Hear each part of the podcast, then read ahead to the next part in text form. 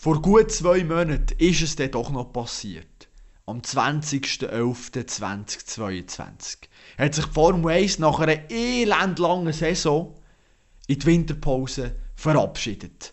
Jetzt haben wir Mitte Januar und es wird höchste Zeit, den Zirkus aus seinem dornröschen Schlaf wachzurütteln. Wie wir das machen? Mit dieser Episode Nummer 57. Der Sergio Bonagura, ein ehemaliger Wagenchef von Sauber, erzählt, wie brutal es hinter den Kulissen, hinter den luxuriösen Kulissen, muss man sagen, von der Formel 1 zu und her geht. Druck, wo die gesundheitlich kaputt macht. Überzeiten, die nicht gezahlt werden. Und Freunde, die du keine hast. Wieso tut man sich so etwas an? Der Sergio liefert die Antwort.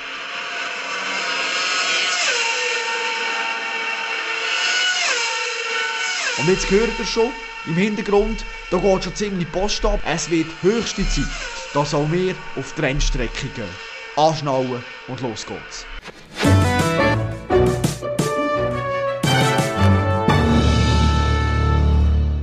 Sergio, ich möchte anfangen mit einem Zitat von dir, das ich gelesen habe. Ich habe mich da ein bisschen in die Recherche reingestürzt. 2001 hast du über die Formel 1 gesagt, die Formel 1 ist ein Haifischbecken. Geht es der Weg brutal zu und her? Das, das trifft 100% zu, weil äh, man muss sich vorstellen, es ist ein, es ist ein Privileg in diesem Sport zu arbeiten. Es, ist, es gibt eine Formel 1, es sind zehn Teams ähm, und somit ist das die Anzahl äh, von Mitarbeitern ist begrenzt und man kann sich vorstellen, wenn man weltweit anschaut, wie viele Leute vielleicht Interesse daran hätten, um den Sport auszuüben oder dabei zu sein, als Mechaniker, oder spielt keine Rolle, auch als Catering gibt ja einige Jobs in, dem, in dieser Szene. Ähm, da wird natürlich die, die Interesse haben, wenn da in den, in den Zirkus hineinstoßen. Und äh, durch das, dass es ja nur diese kleine Szene gibt, weil sie ist eigentlich klein, äh, gibt es natürlich Leute, die, man kann man direkt sagen, über Leichen gehen. Mhm. also kannst du, kannst du ein Beispiel nennen, über Leichen gehen? Das heisst, man einfach irgendwie immer dumm angemacht wird oder so, oder, oder genau. gemobbt wird oder was auch immer. So genau. Ich hätte jetzt gesagt, wenn, wenn wir dann vielleicht nachher von den Ursprüngen ausgehen, mhm. wo ich angefangen habe, ja. bin ich extrem lang gemobbt worden. Okay. Dazu mal 1995 hat es das Wort Mobbing nicht gegeben. Jetzt im Nachhinein, wenn ich das so betrachte, weiß ich, ich bin einem extremen Mobbing ausgeliefert in dieser Firma, weil ich bin natürlich in die Firma gekommen und wollte Rennmech werden. Ja, Vollgas geben. Genau, Vollgas. Und in dieser Firma hat es natürlich x andere Leute gehabt, die genau das Gleiche wollen. Und somit ist eigentlich jeder ein Gegner vom anderen, weil jeder will in das Rennteam stoßen. Wo, das sind ja eigentlich so ein bisschen die Götter, die unterwegs sind, die Privilegierten, wo man dann halt auch im Fernsehen sieht. Und der, der Kreis ist relativ klein. Und somit, das ist das Ziel von jedem. Und jeder, der das auch machen will, ist der Gegner vom anderen. Weil er sagt, hm, ich muss schauen, dass ich das schaffe. Dass ich besser bin als der andere genau. sozusagen, oder? Der nächste Platz, der frei wird, den will ich. Ja. Aber Mobbing, was heisst, was heisst jetzt für dich Mobbing jetzt im Nachhinein? Was ist, ist dir Zeug gesagt worden oder hat man dir Zeug äh, angetan oder was auch immer? Wie ist mir, das abgelaufen? Mir hat man, mir hat man sicher äh, von der Kompetenz her hat man mich einfach einmal schlecht gemacht. So quasi ich gehöre nicht in den Zirkus rein, äh, weil ich vorher nicht auf, von der Szene gekommen bin, nicht vom Rennsport gekommen bin. Also habe ich schließlich keine Ahnung vom Ganzen. Ähm, dann die ersten Arbeiten, die wir gemacht haben, hat man natürlich belächelt und so quasi, ja, das kannst du nicht brauchen, was du machst. Du wirst nie den Schritt machen, wo du, wo du vorhast. Also das sind Aussagen, die sind direkt ins Gesicht gemacht worden.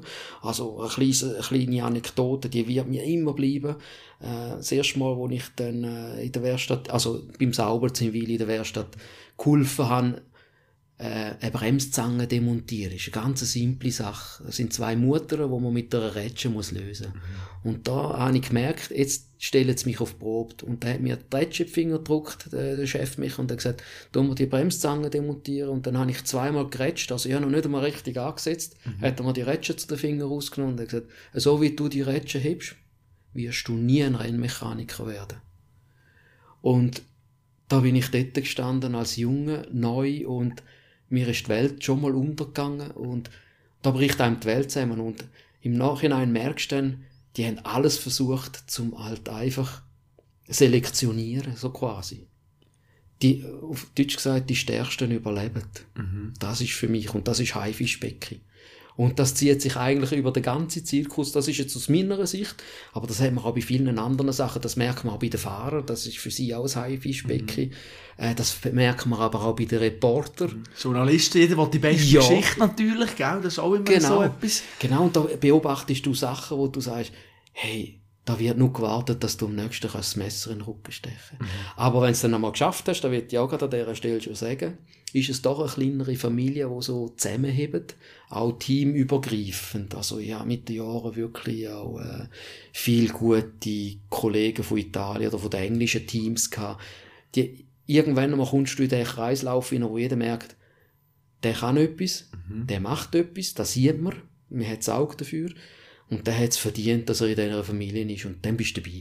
Aber, das man musst du erschaffen. Aber muss man ja auch nicht immer aufpassen, dass man den anderen, ja, aber was redet man denn da? Man darf ja nicht verraten, je nachdem noch ein Update, das man macht oder so. Weißt du, ist das nicht auch wieder das Konkurrenzdenken und du erzähl mir mal noch etwas und oh, der hat mir gesagt, komm, jetzt müssen wir schauen, was die machen da. Genau, nein, das, das, das Thema ist eigentlich nie gehabt. Wenn du wirklich, du redest über Probleme, die du im Alltag hast mit anderen Teams, wie du gewisse Abläufe machst, äh, was uns behindert, die Abläufe.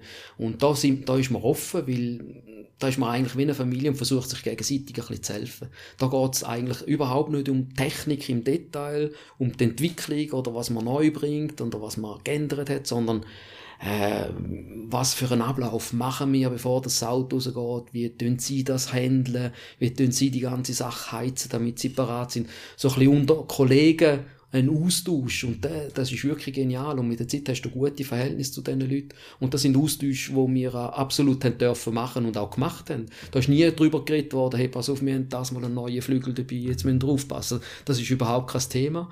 Und nachher kommt natürlich der Ausgang am Abend, wo du die Leute ja wieder triffst und da entstehen Freundschaften mit der Zeit. Und du wirst nie über etwas reden, wo du nicht darfst. Das ist ja so. Sind wir Partyausgang? Ich würde sagen, das gehen wir nachher am Schluss noch ein bisschen genauer rein. Jetzt müssen wir noch anfangen und überhaupt den Leuten mal erklären, wie du in die Formel 1 bist gekommen. Ich meine, früher hervorragender Fußballer. Du hast vorhin mir erzählt, off-record, und nachher plötzlich ja, Formel 1. Der Traum Formel 1. Ist das schon immer in deinem Kopf irgendwo gewesen? Nein. Ich, Überhaupt nicht. Nein, für mich jetzt nur Fußball gegeben. Mein Vater hat Formel 1 geschaut wegen Ferrari, aber das hat mich praktisch nicht interessiert, muss ich ganz ehrlich sagen, als Kind. Ähm, dann, wie gesagt, Fußball aufgehört, ähm, alles andere im Kopf gehabt als Sport und äh, dann ist der Tag gekommen, wo wir einen Ausflug gemacht haben auf Nizza. Das ist vielleicht ganz banal, was ich jetzt erzähle, auf Nizza. Und dann sind wir am Sonntag von Nizza ähm, Samstag oder am Sonntag von Nizza Reto gefahren, äh, Côte d'Azur. Haben die Ausfahrt Monaco gesehen, haben gesagt, ja komm, Monaco könnten wir auch noch schnell anschauen. Fahren die Ausfahrt Monaco raus und hören einen riesen Lärm. Oben, mir kommt ja oben an der Stadt sehr weit oben, auf den Hügel oben kommt man zu der Autobahn aus und hören den riesen Lärm unten, wo, wo ich nicht können einordnen Dann haben wir angehalten, über die ganze Küste runtergeschaut und ganz weit unten haben wir gesehen, gesagt, du, da fahren Auto im Kreis rum. Dann haben wir gesagt, jetzt gehen wir runter. Sind wir schauen, alles abgesperrt, Formel 1 und so. Und das hat dermaßen brachial tönt dazu mal. Das sind die Zeiten vom Senna gewesen. Also ist, ist im 91 gewesen, weiss ich jetzt noch. Ähm, und dann habe ich gesagt, ich will das schauen. Also der Lärm, das hat mich, nie, das hat mich, das hat mich, wie, das hat mich wie gepackt. Also etwas habe ich noch nie gehört. Also du hast ja eh nicht können miteinander reden dort unten, weil das ist so laut gewesen. Und dann ist das Training fertig gewesen. und dann habe ich gesagt, oh, komm, wir schauen, ob wir ein Ticket bekommen. Ich will das schauen, wenn wir schon da sind. Und dann haben wir so ein Stehplatzticket und dann sind wir reingegangen. Dann habe ich die Auto gesehen, habe den Gestank von dem Benzin gehabt, äh, habe den Lärm gehört und habe gesagt, und habe dort zum Kollegen gesagt, das will ich mal machen, da will ich dabei sein. Und dann haben wir den so angeschaut und gesagt, ja du, ähm, wird wahrscheinlich schwierig. Wie willst, wie willst du da? Du, In die Bubble reinkommen, Ja. oder? Eben, das ist alles... und ich bin ja nicht einmal Automech gewesen, sondern ich bin ja gelernter Metallbauschlosser gewesen. Also ich bin von ganz etwas anderem gekommen. Und ich habe gesagt, nein, ich will das machen. Und dann bin ich heim. Dann bin ich das erste ich geschaut, was gibt's da für ein Schweizer Team, bin ich auf Hinwil gefahren. Und habe die Hallen gesehen und denke, das sieht aus wie, das sieht aus wie von einem anderen Planet. Alles dunkel, alles abgeschirmt und weißt, das hat mich fasziniert. Ich habe gesagt, das muss Hightech sein. Da, da, das muss ich erleben. Und dann habe ich, habe ich das den Kollegen so gesagt, dann haben sie gesagt, ja, das kannst du vergessen, da kommst du nie rein, in so etwas rein. Und dann hat mir mal eine Kollegin dann ein Inserat, sie suchen da jemanden in der Produktion in Wil. Das ist aber etwa ein Jahr später gewesen. Und dann habe ich gesagt, ja komm, ich melde mich doch da, du, Ich meine, schaut's nichts, oder? ja, Also, probieren wir das, ja. wie es so ist. Und dann geht's nicht lang und dann nachher läutet da einer auf dem Server und sagt, ich soll mich vorstellen kommen. Da denke ich, verstehe die Welt nicht. Dann bin ich dort vorbeigegangen. Und dann hat er gesagt, ja, er wäre sehr interessiert an mir. Aber ich muss noch mit ihm schnell in die Werkstatt laufen und dann wird er schnell zwei, drei Züge von mir sehen, äh, in der Werkstatt, ob ich handwerklich auch etwas kann. Das ist dann schon das erste Mal Druck gewesen. Aber er ist schon nervös, was Ja. du nicht vergeben, oder? ja, und eigentlich habe ich gedacht, ja, da geht es nur um Auto, aber es geht eben auch um die Produktion von diesen Autos, oder? Und dann habe ich dort in der Werkstatt drin schnell zwei, drei Sachen müssen machen Und dann hat er mich angeschaut und hat gesagt, ja, ja, du kannst etwas. Und er hat mich eingestellt. Und habe die Welt nicht mehr verstanden. Und so bin ich eigentlich reingerutscht. Ich habe keinen Plan gehabt, was ich dort machen muss. Sondern mein Ziel war, ich habe Formel 1 Auto gesehen auf der Rennstrecke. Das will ich auch machen. Das ist etwas, was mich nie mehr losgelassen hat. Und du hast eben gemacht und nicht einfach geträumt nur, Nein, sondern dich eben beworben Ja. und Und ich habe die Leute drinnen gesehen und habe gesagt, was die können, kann ich aber auch. Also, so ehrgeizig bin ich dann gewesen, weil ich vom Fußball das Gefühl hatte, ich bin eh schon, ich habe auch dort alles können und auch, ja. Und dann komme ich dort hin und habe gesagt, ja, wenn, das ein, wenn das ein anderer kann, kann ich das auch. Ich muss es nur lernen, aber ich kann das auch. Und, und so hat es eigentlich angefangen. so hat es angefangen. Und nachher hast du eben erzählt, jetzt ist schon spannend, oder? Eben, dann wird man nachher gemobbt und so weiter. Hast du mal gedacht, Genau. und die, äh, also denkt einfach, das ist Scheissdreck. Also- weißt du, hört auf. Da. Genau. Also ganz ehrlich, am 9. sind ja dann dort immer alle dort gehockt, Ja. wo dann Gipfel gegessen hast. Und ich weiss noch, das ist einer von den, meinen ersten 9 gewesen, wo ich dann mit allen dort gehockt bin. Und da hat einer, da hat einer ganz, also vor allen nicht direkt zu mir gesprochen, sondern einfach so in den Raum raus, so quasi, ha, was wollt ihr mit dem? Äh, der gehört nicht zu uns. Der wird das nie schaffen. Ähm, von mir aus gesehen könnt ihr den auch wieder schicken. Vor der bes besammelten Belegschaft, die dort das 9 gemacht hat. Der ist ich- der Laden gerade Mir runter. ist natürlich der Laden aber ich habe noch keinen kennt und alle haben mich so angeschaut, so quasi, ja, was läuft jetzt da? Und Und ist aber niemand aufgestanden und Nein. gesagt, hey, komm, jetzt nehmen wir den gleich ins Boot, Nein. sondern bist wirklich für dich gesehen. Und nein, das ist für mich Ansporn gewesen, um zu sagen, und euch zeige ich es noch. Ja, ah, krass. Aber jetzt haben wir doch immer, man muss als Team zusammenarbeiten Ja, und so weiter. genau. Aber äh, so funktioniert das doch nicht. Also, wenn, aber äh, dann frage ich mich nachher gleich, ich meine, 1993 eben, Sauber ist Formel 1 kommt so, ich meine, die haben ja gleich mega viel Erfolg gehabt, Sauber. Und wenn du jetzt mir das so, schilderst, habe ich das Gefühl, ja, aber äh, so, die Teamchemie hat überhaupt nicht gestimmt. Wie hätte das gleich erfolgreich sein Ja, Chemie hat aber schlussendlich, äh, das, das musst du auch alles erarbeiten. Chemie stimmt dann in dem Sinn, dass wie ein Auswahlverfahren stattfindet, wo du bewusst aber nicht so wahrnimmst, sondern du fi- empfindest es einfach als Mobbing, Mobbing, wirst einfach schlecht gemacht. Aber am Schluss, die bringen dich so als Limit, entweder gehst, und wenn das, und wenn das äh, überstehst, dann bist du einer von denen, wo eigentlich durch dick und dünn geht am Schluss, weil das ist es ja dann am Schluss. Ich meine, das ist ja ein Teamwork. Du bist das ganze Jahr mit den gleichen Leuten zusammen. Also sprich, du musst unter, unter Druck musst du funktionieren, unter Druck musst du aber immer noch ein Team äh, Kollege sein und du musst, du musst das Ganze mögen verarbeiten. Sprich, wenn du am Tag einmal Stress untereinander hast und das hast du, aber das macht ein gutes Team aus. Man gibt sich Tee gegenseitig richtig Tee oh, mit, mit richtig harten Aussprachen. hä? Also das will ich jetzt so gerne nicht erwähnen. Aber wichtig ist, dass am Abend mit diesen Leuten, wo, wo am Tag das gehabt hast, am Abend wieder ganz normales Bier trinkst, Freude miteinander hast und da weißt, hey, das ist Team. Eigentlich geht es um den Job, es ist hart, dir wird gesagt, wenn es nicht gut ist, es ist, es ist ein direkter Sport, aber du merkst, du bist akzeptiert vom Team, weil, weil die Kommunikation da ist und weil sie dich herausfordert, aber am Abend bist du wieder ganz genau gleich das Teammitglied. Und das ist so die, die Auswahl, wo dann auch passiert schon, wenn du dort anfängst zu arbeiten. Die einen gehen ein und die sind nach einem halben, dreiviertel Jahr sind die weg, weil es ist alles zu hart. Äh, sie können es nicht verkraften und sie haben keinen Ehrgeiz, zum, zum, zum denen zu zeigen, hey, ich gehöre zu euch.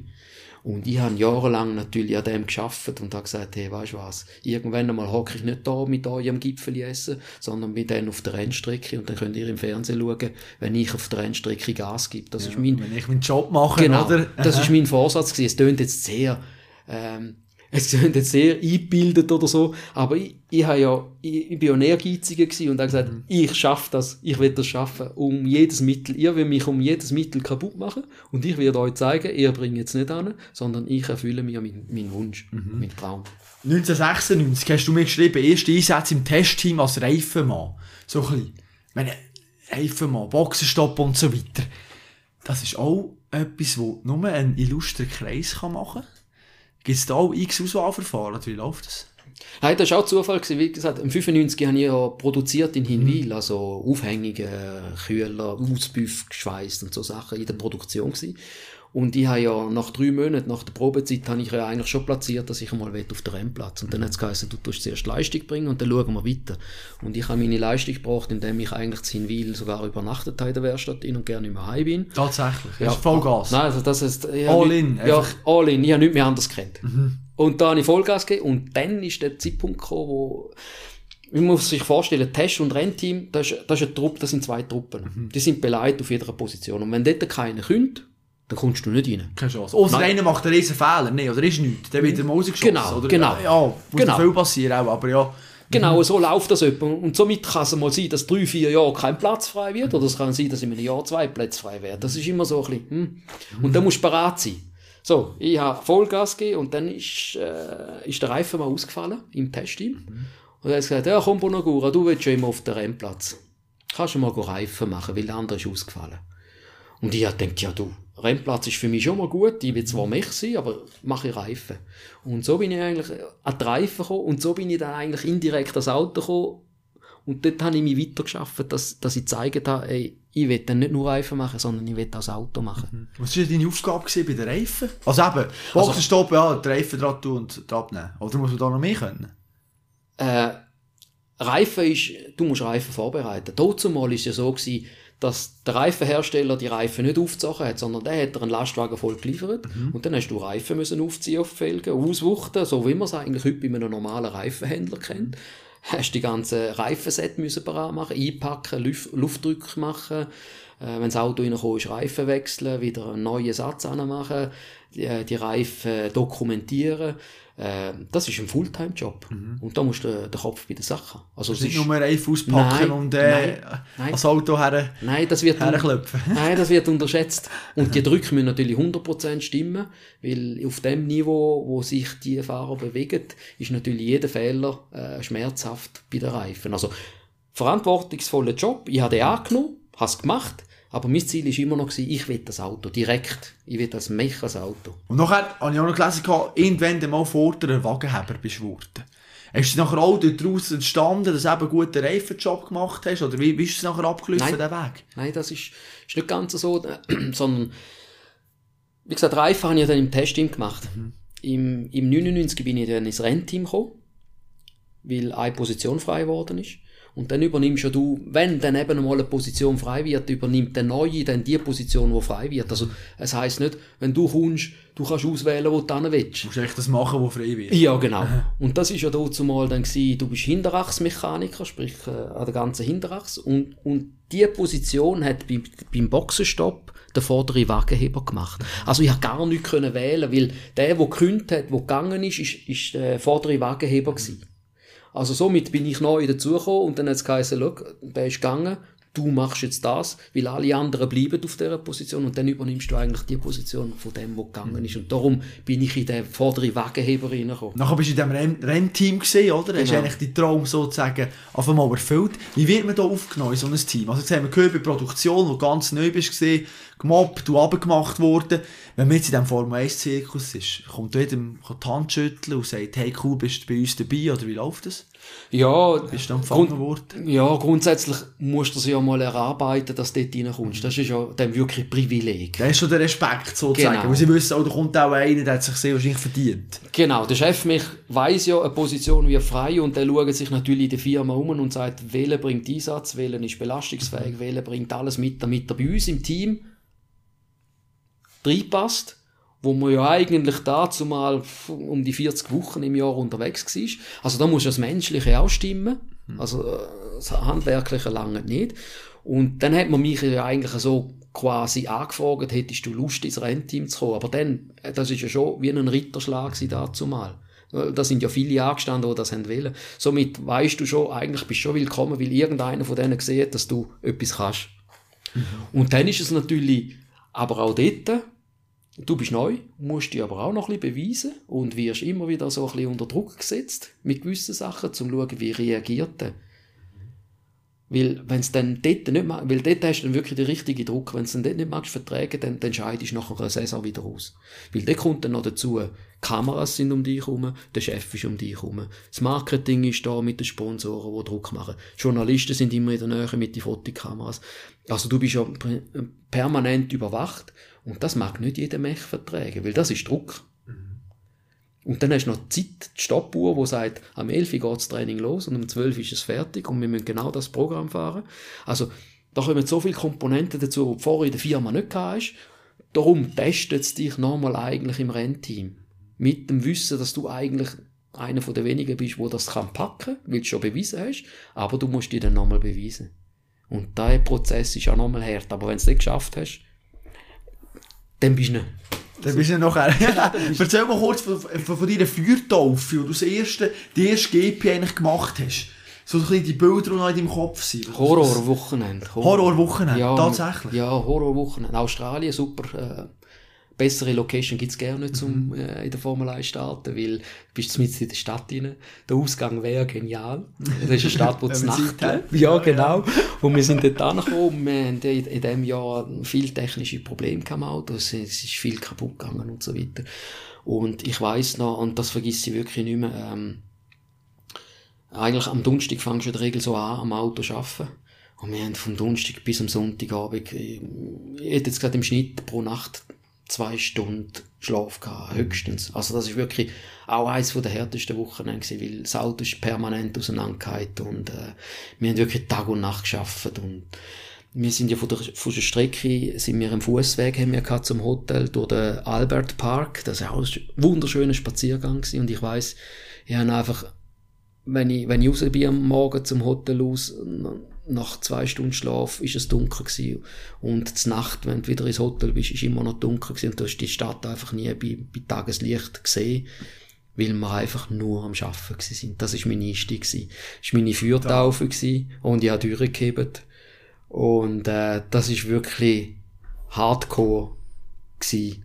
Zum Anfang. Das ist wirklich, da kannst du nicht zimperlich sein. Also, da kannst du nicht sagen, am Morgen um 5 Uhr bin ich müde, ich muss noch schnell anliegen, sondern du gehst dann ins Zimmer, gehst duschen und wieder auf die Rennstrecke, wenn du fertig bist. Aber in dem Fall, also, ich bin leicht schockiert, oder? Wenn jetzt hier bei unserem Arbeitsgesetz heisst es immer 8 Stunden arbeiten und dann noch am besten eine halbe Stunde Mittagpause oder eine Stunde, hat es dort alles nicht gegeben. Gesetze, Regeln bezüglich dem Arbeitsaufwand, an der Arbeitszeit, gibt's gab es nicht. Gibt es kein Gesetz. Das ist, das ist so eine, das ist so eine Blase im, im Gesetz hinein. Äh, der Sauber ist sowieso, alles was so Sachen betrifft, hat man immer ein Auge müssen zudrücken, weil das ist Rennsport. Rennsport grundsätzlich in der Schweiz nicht machbar, genau wegen so Sachen. Wir haben so viele Gesetze, auch Arbeitsgesetze, wo du das eigentlich nie könntest durchführen. Also, da bin ich 100% sicher, sage ich auch so direkt ins Mikrofon. Mhm. Und da, wir sind ein bisschen Blase gewesen, so mit ein bisschen Ausnahmen. Äh, ich mag mich aber erinnern, schon beim Einstellen, haben sie mir gesagt, ähm, du hast einen Arbeitsvertrag, 42 Stunden Woche, das ist der Lohn. Jede Stunde, und es können viele Stunden werden, wo du mehr schaffst, wird nicht vergütet und ähm, gehört einfach im Rennsport dazu. Bist du bereit? Ja oder nein? Ganz klar. Also, dort ist, ist, ist, äh, ist das aber äh, korrekt. Ehrlich und korrekt, offen genau. Ich gesagt, da gibt's viele Arbeitsstunden, bist bereit, ja nicht gratis zu arbeiten, musst ja nie kommen und sagen, du willst kompensieren oder willst mehr Lohn wegen dem. Sagt er jetzt schon, nein. Entweder schaffst, weil du es gerne machst, und das gibt viele Stunden, ich sage das gerade jetzt schon, und sonst musst du den Job sein lassen. Und ich habe gesagt, ja, ich mache das mit allen Vor- und Nachteilen. Habe dann einmal angefangen, Überstunden zu zählen und bei 1000 habe ich dann aufgehört, aber das Jahr ist noch nicht fertig gewesen. Und dann zählst du nicht mehr, weil es bringt ja wie nichts. Du machst es ja aus, von Herzen das Ganze. Und ob es glaubst oder nicht, mir hat es nie gereut, eine, eine Überzeit zu machen, eine Überstunde zu machen, ob es 25. Dezember war, war. Es hat einem nicht interessiert, weil du bist für die Sache da gewesen. Aber wenn du jetzt, äh, wenn, jetzt gehst du irgendwie am Morgen um 3 ins Bett und morgen um 5 Uhr läutet der Wecker, dann kannst du mir auch nicht erzählen, dass nachher hast gesagt so geil und jetzt wieder auf die Strecke. Das wäre eigentlich im ersten Moment auch Gott, verdammt, dann bist jetzt aber schon wieder Du- schnell ab. Du bist total gerädert. Und Australien ist ja dann noch die, Zeit, die Zeitumstellung. Mhm, du kommst stimmt. dort an, du kommst ja nicht an und dann heisst jetzt haben wir mal drei Tage Zeit, um euch akklimatisieren, sondern du kommst am Dienstag an, am Morgen, und dann gehst du auf den Rennplatz. Also, du gehst nicht schlafen ins Hotel und du bist komplett gerädert. Also kommt Zeitumstellung und dann kommen eben die zwei, drei Stunden Schlaf, die du am Maximum hast. Beim Aufstehen bist du natürlich ein Wrack, aber wenn du wieder vor, wenn du wieder dort stehst, in dem privilegierten Plätzli, und das merkst du, sobald du reinlaufst mit dem, mit dem Badge, das ist ja, das ist ja das, was, das klingt vielleicht ein bisschen krank, aber jedes Mal, wenn ich den Badge an die, an die, an die Eingangskontrollen angegeben habe und mein Gesicht dort auf dem, auf dem Bildschirm erschienen ist, äh, hast du immer gewusst, du hast es geschafft, die anderen kommen da nicht rein. Und dann hast du, dann hast du funktioniert. Du bist einfach am Sonntagabend, bist dann, hast du gemerkt nach dem Rennen, nach dem, nach, nach dem ganzen Zusammenpacken von dieser ganzen Geschichte, bist dann wie, wie zusammengebrochen und dann ist Müdigkeit gekommen und dann hast du dich nicht mehr bewegt. Aber du bist das nächste Wochenende gegangen und du hast wieder genau gleich funktioniert. Und das jahrelang. Einfach weil es aus Leidenschaft gemacht hast. Ja, aber mit nur zwei Stunden Schlaf. Also ich sehe es bei mir, jetzt die Nacht vier Stunden geschlafen und ich habe das Gefühl, ich bin ein bisschen schlapp und alles. Und du musst ja dann noch konzentriert immer arbeiten an diesem Auto. Bist du manchmal nicht fast eingeschlafen in der Box? Das ist eben, für das ist das Auswahlverfahren da. Wo es die Hinterste und Führerschein testen bis zum Dass so etwas nicht kann passieren Ja. kann. Dass du eben nicht der Typ bist, der nachher... Ja. Oder du eben damit kann umgehen mit zwei Stunden Schlaf. Genau. Und das ist das, was im Nachhinein, wenn, wenn ich das irgendjemandem erzähle, meinen Arbeitskollegen jetzt, wenn ich denen sage, ich habe zum Teil nicht durchgeschafft, sind wir gerne nicht ins Bett und du hast wieder müssen parat sein und keine Fehler machen, dann sagen die, das ist gar nicht möglich.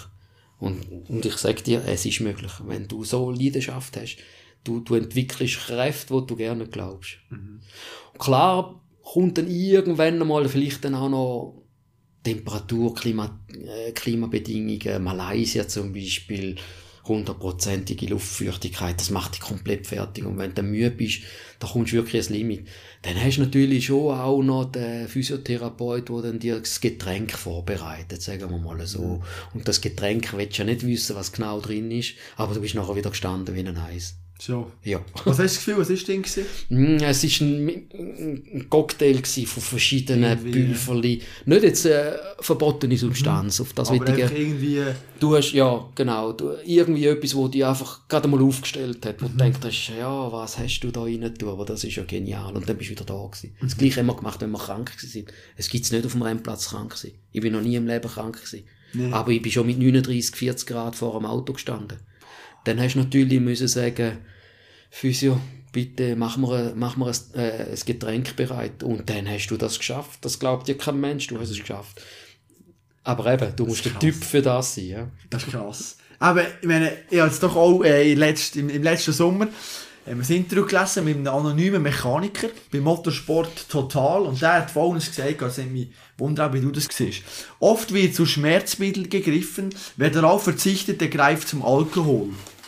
Burnout ist ein großes Thema in der Formel 1. Kannst du das bestätigen? Ja. das So? Ja, ich habe ich ha den Bericht auch gelesen. Hast du auch gelesen? Ja, äh, es ist von einem, wo Also ich ich bin verschrocken, du in Ja. dem Fall nicht. Du hast gewusst, weiss, wo läuft. Genau. Ja. Ich kenne den auch, Mhm. ich weiß, wer es war. Und das ist einer von den alten Garten, wo wirklich zu diesen Zeiten, wo sie die wirklich komplett einen Anschlag gebracht haben. Und er hat recht. Ähm, bei uns ist es vielleicht, er hat zum Teil Leute gegeben, die zu Alkohol gegriffen haben dann.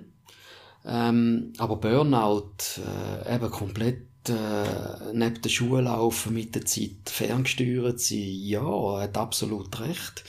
Und dort hast du dann aber halt die Leute auch die Unterschiede gesehen. Die einen haben dann nochmal können beißen wie, wie, im, wie im Sport allgemein. Wenn du am Limit bist, kommt dann, kommt dann noch der Typ Mensch, der dann noch, äh, noch ist, etwas kann dazulegen und nochmal Leistung kann bringen, wenn die anderen schon am Anschlag sind. Und dann gibt's dann die, die dann wirklich in dem Moment zusammenbrechen, oder?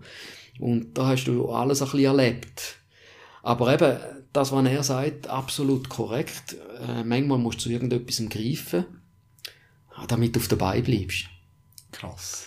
Ist eigentlich, wie du sagst, vom Arbeitsgesetz her Ja, aber absolut. dürftest du eigentlich nicht machen und so. Und eben, auf aussen fragt man sich dann, wieso tut man sich das an? Aber es ist ja schlussendlich einfach die Leidenschaft, oder? Wo es ist sagt, Leidenschaft. Hey, Genau. So geil, oder? Genau. Es ist spannend bei dir. Ich meine, du bist ja nachher Wagenchef geworden. Wenn, Wagenchef, das ist auch etwas. In einem Team gibt es zwei. Es gibt zwei Autos, zwei Wagenchefs.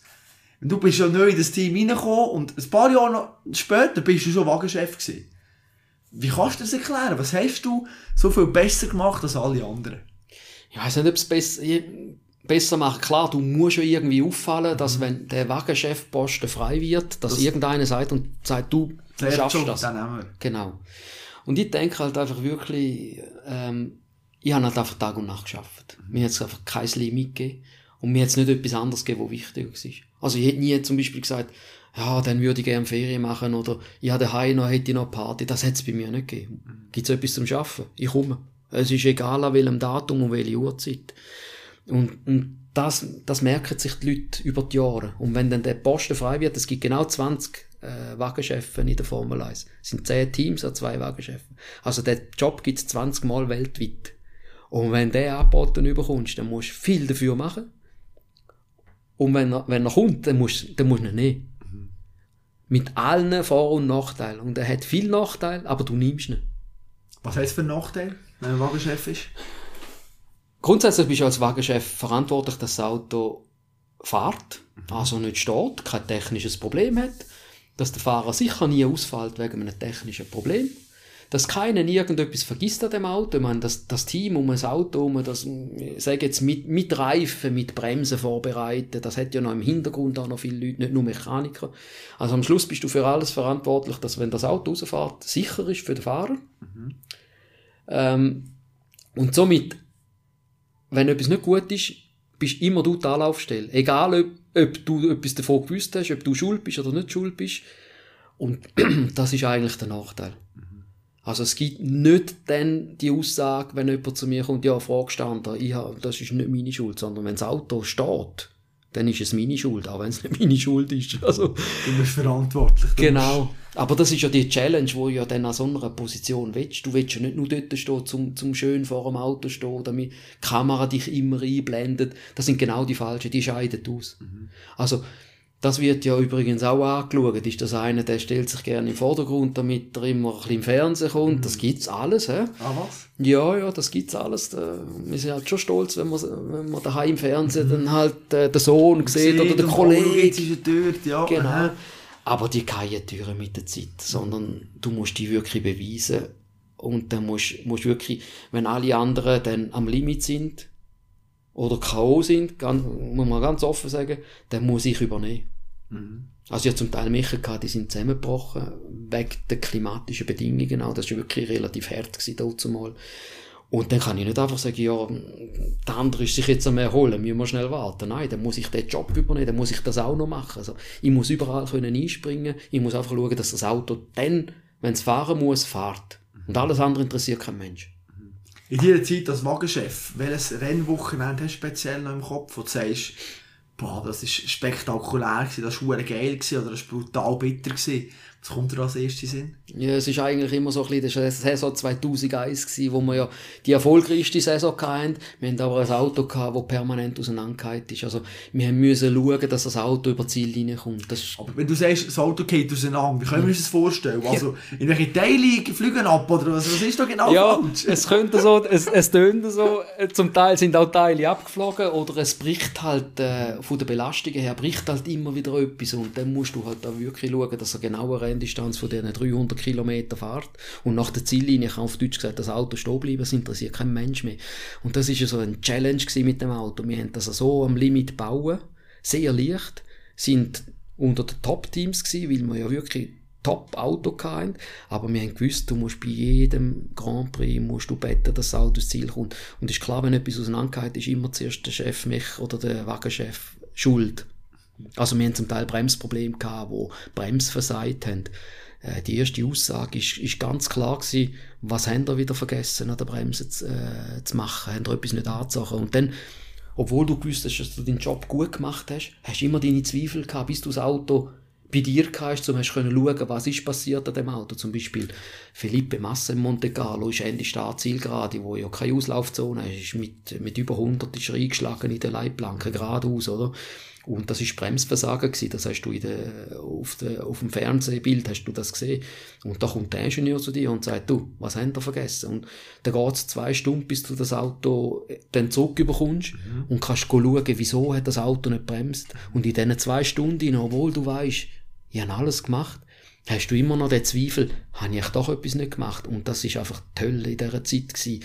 Und wir haben ja zum Glück die Fehler nicht gemacht, aber es ist immer so ein Challenge gewesen. Wir, wir sind relativ viel ausgefallen, weil wir eben ein Auto hatten, das am Limit ist und bei jedem Ausfall ist einmal das Warten losgegangen und es ist dir schlecht geworden, weil du hast gedacht, meine Güte, was habe ich das mal, ver was habe ich vergessen, ja, habe ich Fehler, oder hat einer von meinen Jungs einen Fehler gemacht, bis dann Gewissheit gehabt ist. Und das ist so für mich die schlimmste Saison gewesen, weil wir sind schnell gewesen, aber wir haben technische Probleme gehabt.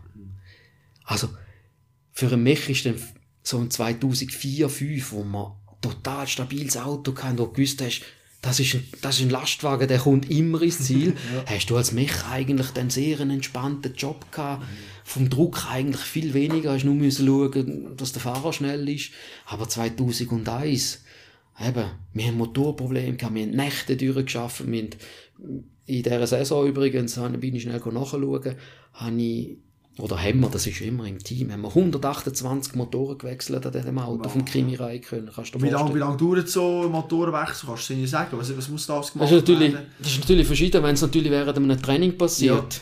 dann, dann, brennt, dann, dann brennt die Hölle. Dann wird, wird man natürlich nochmal rausfahren und dann haben wir ja den Rekord eigentlich gehabt, das war am Nürburgring. Äh, um die 25 Minuten ist das Auto wieder fahrfertig gewesen. Das ist schnell. Das ist schnell. Das ist schnell. Ja. Aber dann ist meistens dein Team und die vom anderen Team kommen dir dann auch helfen. Da sind dann zehn Leute an einem Auto am Umschauen. Aber sind es so eine Rivalität innerhalb des Teams? Also bei den Fahrern hört man immer, will immer besser sein als der andere Fahrer.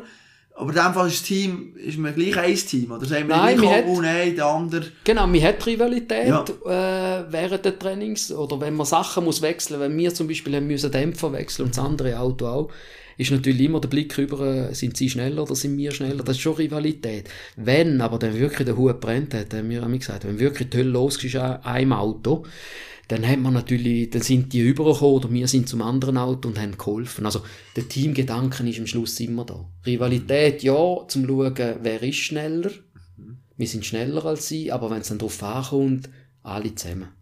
Und das, ist, und das ist eben das Schöne. Mir ist, am Schluss ist man immer eine Familie. Mhm. Du bist nicht mit jedem Kollegen, nicht mit jedem gehst du ein Bier trinken, aber wenn es um die Sache geht, heben alle zusammen.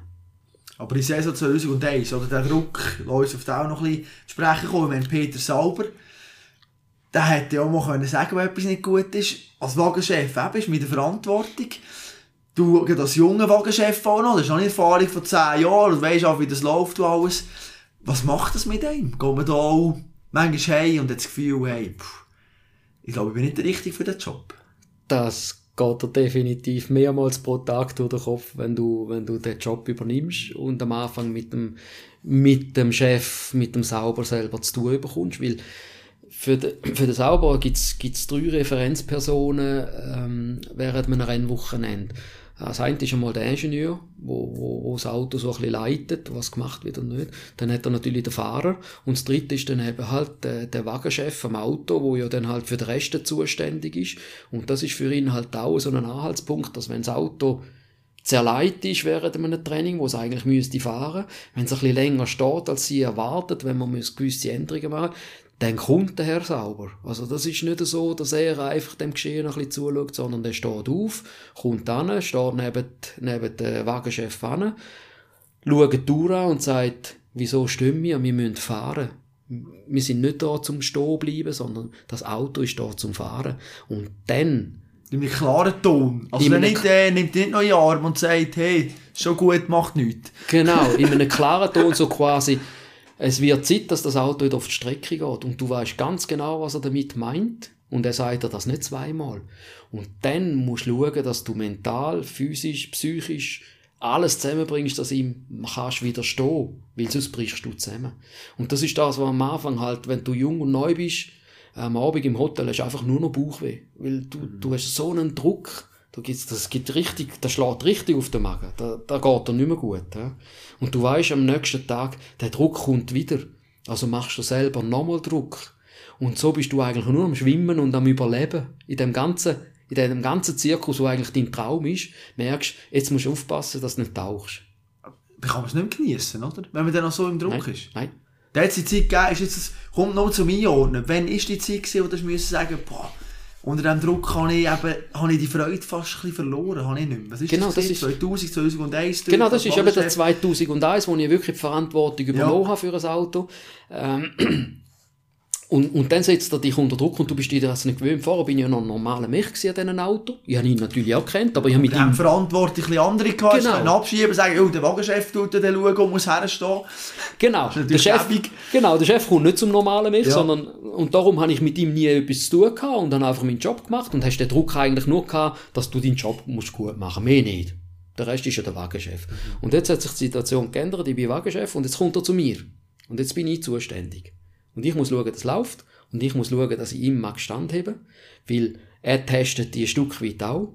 Und wenn er merkt, dass er dich überfährt, dann, dann fehlst du in Zukunft, weil er weiß, du magst dem Druck nicht standheben. Also eben testen, wenn er nebenher steht und mal auf die Tour tippt. Oder was hat er da was hat Genau. er da gemacht? Wie ist er ab auftreten? Genau. Also, der Auftritt ist in dem Sinn, du hast nicht gemerkt, dass er dich testet. Er hat dich natürlich unter, vor allem unter Druck gesetzt. Er hat dich aber nachher beobachtet, wie du mit der Situation umgehst. Ich meine, er ist dort ein schlauer Mensch gewesen. Der hat dann nachher aus der Ferne hat er dir zugeschaut und du hast ganz genau gemerkt, er beobachtet dich jetzt. Wie gehst du mit dem um, was er gesagt hat? Setzt du etwas um, was, wo er gewünscht hat? Magst du dem folgen, wo er gern hätte? Kannst du ihn zufriedenstellen? Und kann er das Vertrauen gewinnen, wie ich am, mit dem Auto umgehe und wie ich mit dem Auto arbeite? Und das hast du gemerkt, er beobachtet dich und am Abend ist öfters dann vorgekommen, dass er dann zu dir gekommen ist, in einer ruhigen Minute, wo eigentlich der ganze Stress, der ganze Rummel ist vorbei, alle sind weg vom Rennplatz, keine Kameras mehr, ist er dann gut und gerne mal angekommen und hat einfach angefangen, privat so zwei, drei Worte mit dir zu tauschen. Und dann hast du gemerkt, eigentlich wird er sich entschuldigen für den Druck, den er gemacht hat, kann er aber nicht, weil er ein Patron ist. Ah, er hat sich nicht wie selber können eingestehen hey, sorry, ist vielleicht ein bisschen, sondern Sondern er hat dich... über Umwege. Genau. Dann hast du gewusst, wenn er, wenn er so mit dir redet, hat er eigentlich eine Entschuldigung sagen. Aber hat er schon eine menschliche Seite gehabt, in dem Sinn? Absolut. Dass er dich schon interessiert hat, wie es dir geht? Oder ist der wirklich halt nur ähnlich ums Business gegangen? Nein. Er, hat- er hat eine menschliche Seite gehabt. Aber du- während dem Training, während der Sessions, wenn die Kamera gelaufen sind, wenn es eben um die Wurst gegangen ist, dann hast du ihm den Druck gemerkt, den er hat. Und dann ist es ernst geworden. Und ich merke es selber bei mir, wenn ich unter Druck bin und alles, Thema Essen. Wenn ich dann, vergiss ich zum Teil den Mittag, auch beim Blick oder so, dann schaffst du und plötzlich ist 4 im Nachmittag und auch Scheiße, es hat noch etwas essen. Jetzt in der Formel 1. Wenn man das am Fernsehen schaut, immer alles luxuriös und so weiter, hat ihr da aber zwei Stunden Zeit zum Essen. Ja, das habe ich mir eben nämlich auch gewünscht. Nicht ganz. Nicht ganz, ja. Und das ist eben auch das Thema. Ähm, wir- das Catering ist ja auch ein Konkurrenzdenken in der Formel 1. Also die, die das beste Catering haben, die sind ja so ein bisschen bekannt in den Szenen. Also Was hat Sauber für ein gutes Catering Sauber hat jahrelang Immer immer, die Auszeichnung auf dem Rennplatz bekommen vom besten gehabt? Ah, Catering. wirklich? da hat man natürlich Journalisten immer eingeladen und so, die tun ja dann das bewerten und das Sauber ist ja wirklich top gewesen. Also da müssen wir nicht diskutieren und das Buffet ist ja natürlich gewaltig gewesen. Ist 5 Sterne Hotel Plus gewesen, was wir Ah, hatten, ja. Alles. Es ist halt einfach so, wir haben einfach keine Zeit gehabt für das. Wir haben uns keine Zeit genommen. Und da ist dann die schlechte Essensgewohnheit gekommen. Sprich, du hast gewusst, hey, ich muss Energie haben, weil sonst schaffst du den Tag nicht, weil der Tag hat ja unter Umständen bis um 3, 4 Uhr am Morgen können gehen. Kannst ja nicht einfach nicht essen. Und was hast du dann gemacht? In den Zeiten, wo das Auto vielleicht raus ist für ein paar Runden, dann hast du gewusst, jetzt habe ich fünf Minuten, bist am ins Buffet angerannt und hast irgendetwas geschnappt, hast wieder reingestopft, muss, ich kann es nicht anders Aber sagen nicht genossen oder so rein, sondern einfach schnell reingestopft und das immer wieder. Also somit hast du schlecht gegessen, hast die Menge total überschritten, weil du das Gefühl hast, du kommst in ein Loch rein mit Energie. Und das hat dann mit nicht Sporttreibenden, wo du Du hast sowieso natürlich auch keine Zeit gehabt, oder? Logisch. Genau. Aber in der Nacht, wenn ihr auch Nachtschichten gemacht habt, hat das Catering wieder aufgetan für euch? Oder hat Genau, das ist dann natürlich die Zeit gewesen, wo dann das Catering gesagt hat, hey, wir bleiben noch, jemand von uns bleibt da. Wenn es dann lang in die Nacht hineingeht, dann, dann hat es zum Teil am 12 oder am 1 Nacht noch einen Teller Pasta gegeben, weil sie gemerkt haben, du, die arbeiten noch länger, äh, ein bisschen Energie müssen sie haben. Hast Kaffee, Kuchen, Pasta bekommen, damit er die Nacht überlebt Das hat. ist eigentlich ein Herrenleben, wenn man es können geniessen kann man Genau. sagen. Genau. Und das ist natürlich auch, wie wir eben, du hast früher mega viel Sport gemacht, Fußballer und alles. Nachher nicht mehr. Und nachher isst man noch so schlecht. Und dann kommt das Thema Gewicht, oder? Genau. Das ist das, was wir im Vorfeld ein bisschen besprochen Genau. haben. Ähm, ich habe ja am Anfang den Druck ja nicht mögen standheben vom Sauber. Also, ich habe ihm das nicht gezeigt, aber ich habe ja die Magenkrämpfe mir ja gezeigt, dass Körperlich, der Körper hat gesagt, du, ey, Alarm. äh, Scheiße, es Alarm, nicht. genau. Und ich habe gemerkt in dieser Zeit, genau in dieser Zeit auf dem Rennplatz, habe ich immer mehr an Gewicht zugelegt. Das merkst du irgendwie selber gar nicht. Und auf einmal hast du 10, 15 Kilo drauf. Das passiert nicht nur mir, das ist viel nicht passiert. ja. Und irgendwann einmal musste ich sagen, mit dem Körper stimmt etwas nicht mehr. Erstens einmal das Gewicht komplett äh, überschossen, du magst den Druck nicht standhalten, du musst etwas machen. Und dann habe ich mir eine Diät äh, selber gemacht, habe so ein bisschen angefangen ins Gym gehen, in den Hotel auch so, wirklich müssen mich äh, überwinden, um das zu machen. Und innerhalb von, von drei Monaten habe ich über 15 Kilo abgenommen, das ist definitiv so. Und habe nachher gemerkt, obwohl ich nicht darauf geachtet habe, auf einmal gemerkt, ich mag den ganzen Druck viel mehr standhalten. Ich bin richtige coole Socke geworden, äh, teilweise. Und am Schluss vom Jahr habe ich sagen, hey, das mit dem Gewicht ist wahrscheinlich ausschlaggebend gewesen. Dass die körperlich schlechte Verfassung auch mentale schlechte Verfassung ist und du den Druck einfach nicht hast mögen standheben. Und nachher, über all die nächsten Jahre bin ich ja dann wieder eigentlich sportlich sehr aktiv geworden, wenn ich können. Bin, bin rechts weg gewesen, muss ich so sagen. Hast du die Zeit aber auch bewusst auch genommen, manchmal? Dass du Genau. gesagt hast, hey, einfach, ich brauche das. Genau. Ja. Ich habe das Gefühl, ich habe ja keine Zeit zum Sport machen. Ich habe mir aber Zeit genommen. Äh, wie ich dir vorher gesagt habe, ich manchmal anstatt Mittagessen, bin ich auf der Rennstrecke mit der Inline, Genau, habe meine ja. Runden gedreht, damit ich mich bewege. Vollgleiche Inline-Skater, kann man sagen. Ja. Ja. Berühmt berüchtigt gewesen, nachher kann man sagen. Ja. Im Formel 1 Zirkus. Ja. Ja. gewusst, der da mit Inline-Skates, das ist doch der Sergio wieder rumfahren. Genau, ich bin auf vielen Strecken bekannt gewesen, dass, ah, jetzt kommt wieder der Mechaniker, der mit äh, Inline-Skates rumrollt am Mittag, weil er geht ja schon zum Teil auf und ab und das haben die Leute nicht können begreifen. Anstatt zu essen, geht er inline. Aber am Schluss habe ich meine Balance so gefunden und ich bin nachher jahrelang eigentlich relativ sehr ruhig an diesen Auto gewesen. Und das schätzt halt auch dann am Schluss der Fahrer, muss man ganz klar sehen, weil der Fahrer schaut dir immer in die Augen. Und wenn der Fahrer merkt, dass der Wagenchef, der vorne dran steht, nervös ist, dann fühlt er sich nicht wohl im Auto. Das, 100% nicht. Das habe ich über alle die Fahrer, hast das können feststellen. Und von dem Moment an, wo ich ruhige Socken geworden bin, haben das Fahrer haben das unheimlich gern gehabt. Und manchmal auch, wenn, es wirklich ein bisschen schief gelaufen ist, ich habe so eine Ruhe können ausstrahlen vorne, dass der Fahrer nicht gemerkt hat, dass nicht alles super läuft. so. Und, und, und das ist ja so, das ist ja so etwas, was mir gefallen hat. Da habe ich müssen sagen, da ist jetzt noch ein bisschen etwas toppet in, der, in dieser Szene. Aber Mentaltraining hast du nie gemacht, im Kopf irgendetwas. Nein, nein, das, Hast nie- das ist dort zumal in diesen Jahrgängen 2000 und so umeinander, gell? Fast ein bisschen verpönt auch gesehen. Ja. Ja. Wir nicht gemacht, das so Ja, so quasi. Schwäche eingestehen. Ja, Weißt ja, genau, das sagst du richtig. Dort zumal hat ja die Fahrer schon ein bisschen angefangen mit den Physiotherapeuten so Sachen machen, aber wenn du als Mecher so etwas gemacht hättest, hätte es geheißen, was bist denn du für einer? Ich glaube, das ist nicht der richtige Job.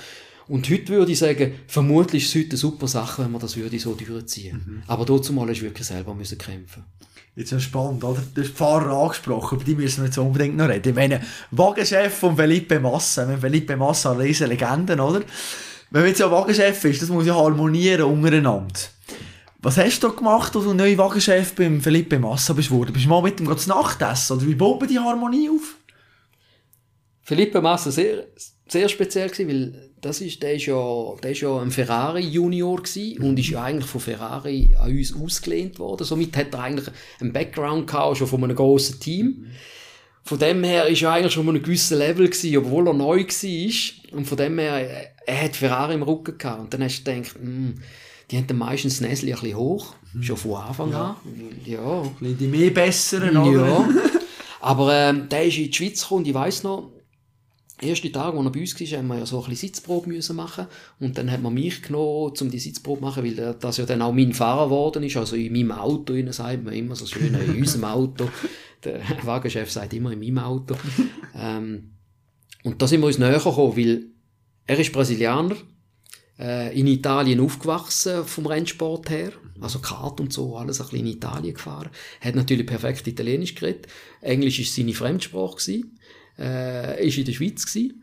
Und was kann ihm besser passieren, als wenn, wenn, wenn sein Wagenchef kommt, wo Italienisch redet, Italiener ist. Perfekt. Da haben wir natürlich eigentlich gerade wir sind eigentlich gerade Kollegen gewesen. Weil er hat sich nicht ausgekennt, er hat sich, er hat, er hat mir zu verstehen gegeben, nimm mich an der Hand und führe mich. Das Formel 1 Auto hat er eh nicht kennt, hat man müssen einführen mit wirklich von Anfang an, für was das alles ist, wie man vorgeht, wie man einen Sitz in der Formel 1 macht. Haben ja schon Erfahrung von anderen Fahrern und haben gesagt, bei dem Fahrer haben wir es so gemacht, schau auf das, und dann hat er schon ein bisschen so Freude gehabt. Aber hat er das schnell gecheckt? Das hat er schnell gecheckt, So. ja.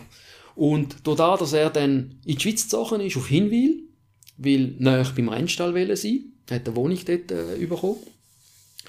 Ist natürlich, er als Massa dort allein, also erstens mal kennt man noch keinen so richtig, zweitens hat er keine Kollegen. Was macht er in dieser Zeit, wenn, wenn er in Hinwil ist? Also sind wir relativ oft mit ihm zu Nacht essen. Wir sind mit ihm Kart fahren, freizeitmäßig. Äh, wir haben Sachen unternommen, weil er einer von uns war. Er ist nicht hochnäsig. Er hat seine Freizeit mit uns verbringen. Und so sind wir natürlich äh, schon uns recht näher gekommen. Und nachher hast du aber schon dort eigentlich gemerkt, was für ein unglaublich spezieller Fahrer er ist. Oder hast du das Gefühl gehabt, oder hast du das zugetraut, dort, wo er in der Schiene gehockt und du ihn so ein bisschen kennengelernt hast, das wird mal einer, der Ich eine sag, Top-Karriere macht. Ja, wie gesagt, ich habe ja bis dahin schon einige Fahrer gesehen. Ja. Und wir sind dann an den ersten Test auf Barcelona, das vergiss ich halt auch nie mehr mit ihm. Barcelona sehr eine anspruchsvolle Strecke für Fahrer und Fahrzeuge. Und ich weiß noch, ähm, er ist sofort extrem schnell gewesen. Aber er hat kein Limit kennt. Der ist jede dritte, vierte Runde ist im Kies rausgestanden. Also immer wieder neben draussen. Immer wieder Rotphase. Immer wieder haben sie es müssen go abschleppen, das Auto, und zu uns bringen. Und ist voller Kies gewesen. Und wir haben den ganzen Tag eigentlich nur Kies geschuffelt an dem Auto. Und er hat uns auch immer geholfen, weil er ist ihm nicht recht gewesen. Ach so, er hat nicht, oh, sollen ihr mal und Nein. so, er ist immer dabei gewesen. Genau, ist Ja. ihm nicht recht gewesen. Die Streckenposten haben, äh, fangen uns schon ein bisschen so belächelt und so quasi, sobald es rot geworden ist, hat es immer geheißen, ist sicher der Masse, der draussen steht und haben es meistens recht gehabt. Also der Tag ist, für die, ist eine Hölle für ihn. Und wir haben gewusst, er ist schnell, aber er muss sein Temperament zügeln, weil der hat schon viel zu viel wollen. Aber wir haben gewusst, er ist ein schneller Fahrer. Talentiert, aber sehr emotional, halt ein Brasilianer. Der hätte so ein bisschen die Emotionen nicht können zügeln Gut, die Emotionen nicht zügeln. Und dann, was ist mal passiert, wenn er, dann, wenn er vielleicht ausgeschieden ist, Bremsen versagt hat oder so immer, und du gewusst hast, das ist auch auf unserem Mist gewachsen. Wie hat er da reagiert? Hat er auch mal daheim in die Ecke schiessen und euch das Nötigste sagen? Oder Nein, da? nein, nein, das wird eigentlich von einem Fahrer nicht gemacht. Nein. Nein. Hast du nie erlebt, dass einer wirklich ausgerastet und euch gesagt hat, Gott verdammt, jetzt... Nein. Nicht? Also die Fahrer, die nie... Haben sie so im Griff gehabt? Krass. Ja. Fahrer, Fahrer wissen schon, wenn ein welcher einen Fehler gemacht Ja. hat. Und die guten Fahrer machen da keinen Vorwurf, weil sie wissen ja auch, du schaffst schon Tag und Nacht für sie. Und sie stellen ja das Auto relativ so viel in die Leitplanke. Jetzt heutzutage nicht mehr wegen dem Reglement ist, muss man ein bisschen schauen. Aber früher hat es ja keine Rolle gespielt, wenn du das Auto zerstört hast, hast du es ja wieder können aufbauen Und früher sind sie immer so übers Limit gefahren, dass du permanent die Auto in der Leitplanke gestanden sind. Und wir, darum haben wir auch Tag und Nacht müssen arbeiten an dem Auto. Und von dem her, sie sind ja eigentlich so froh gewesen, dass du Leute hast, die eigentlich Tag und Nacht für, für, für, für einen Fahrer schafft, obwohl er Fehler macht. Dass, wenn es einmal umgekehrt ist, aber das ist sehr, sehr selten, muss ich ganz ehrlich sagen. Das gibt es praktisch nicht gegeben im Sauber. Wenn es einmal umgekehrt war, hat er keinen einen Vorwurf gemacht. Keinen. Aber spannend, ja. Ich habe jetzt das Gefühl gehabt, so Emotionen und alles. Gut, vielleicht je nach Fahrer auch. Ich weiss nicht, so ein Schuhmacher äh, hat er zum Teil schon nach den Rennen reagiert oder schon zu den Gegnern über in die Garage. Ich weiss nicht, ob vielleicht so jemand eher noch. Schuhmacher ist aber auch das Gleiche. Ich habe ihn persönlich auch kennt, Ja. von Ferrari her und so weiter, aber ist egal. Ich habe auch die Leute kennt, die mit ihm geschafft haben. Und wir haben manchmal darüber diskutiert und gesagt, du, aber der Schuhmacher, der ist schon, der kann relativ direkt sein.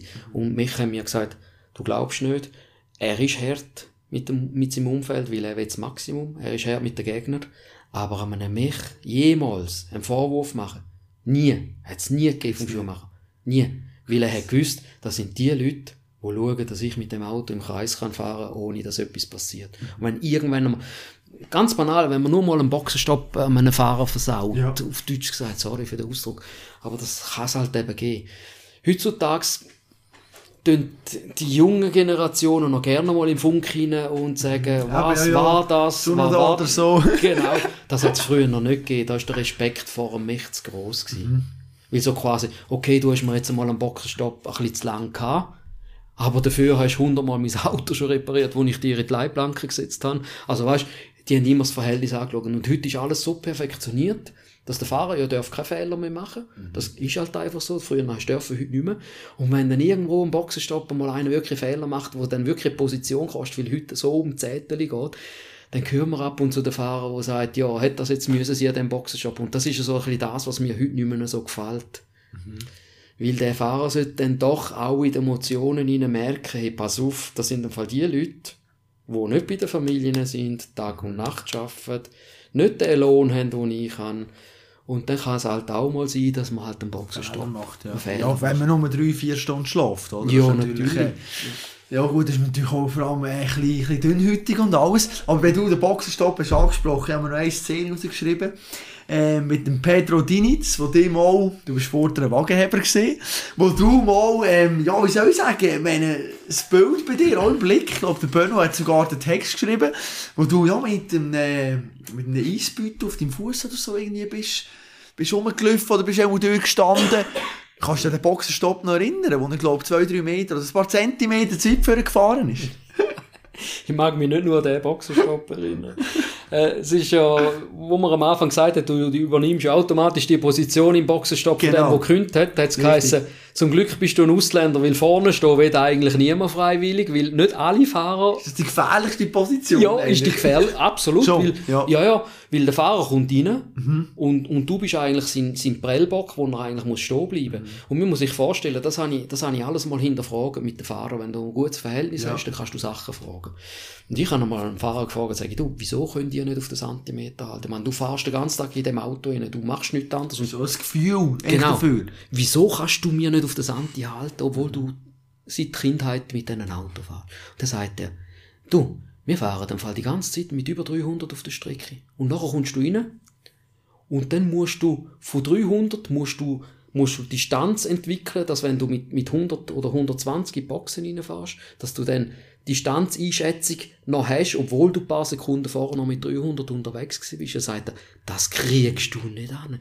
Gang du mal auf einer Autobahn, fahr du auf einer Autobahn, die Ausfahrt aus und schau nicht auf die Geschwindigkeit. Du wirst viel schneller in die Kurven reinfahren, weil du das Feeling nicht hast. Und wir sind mit 300 und 350 unterwegs und sollten nachher auf den Millimeter halten. Er sagt, er, das geht leider nicht immer.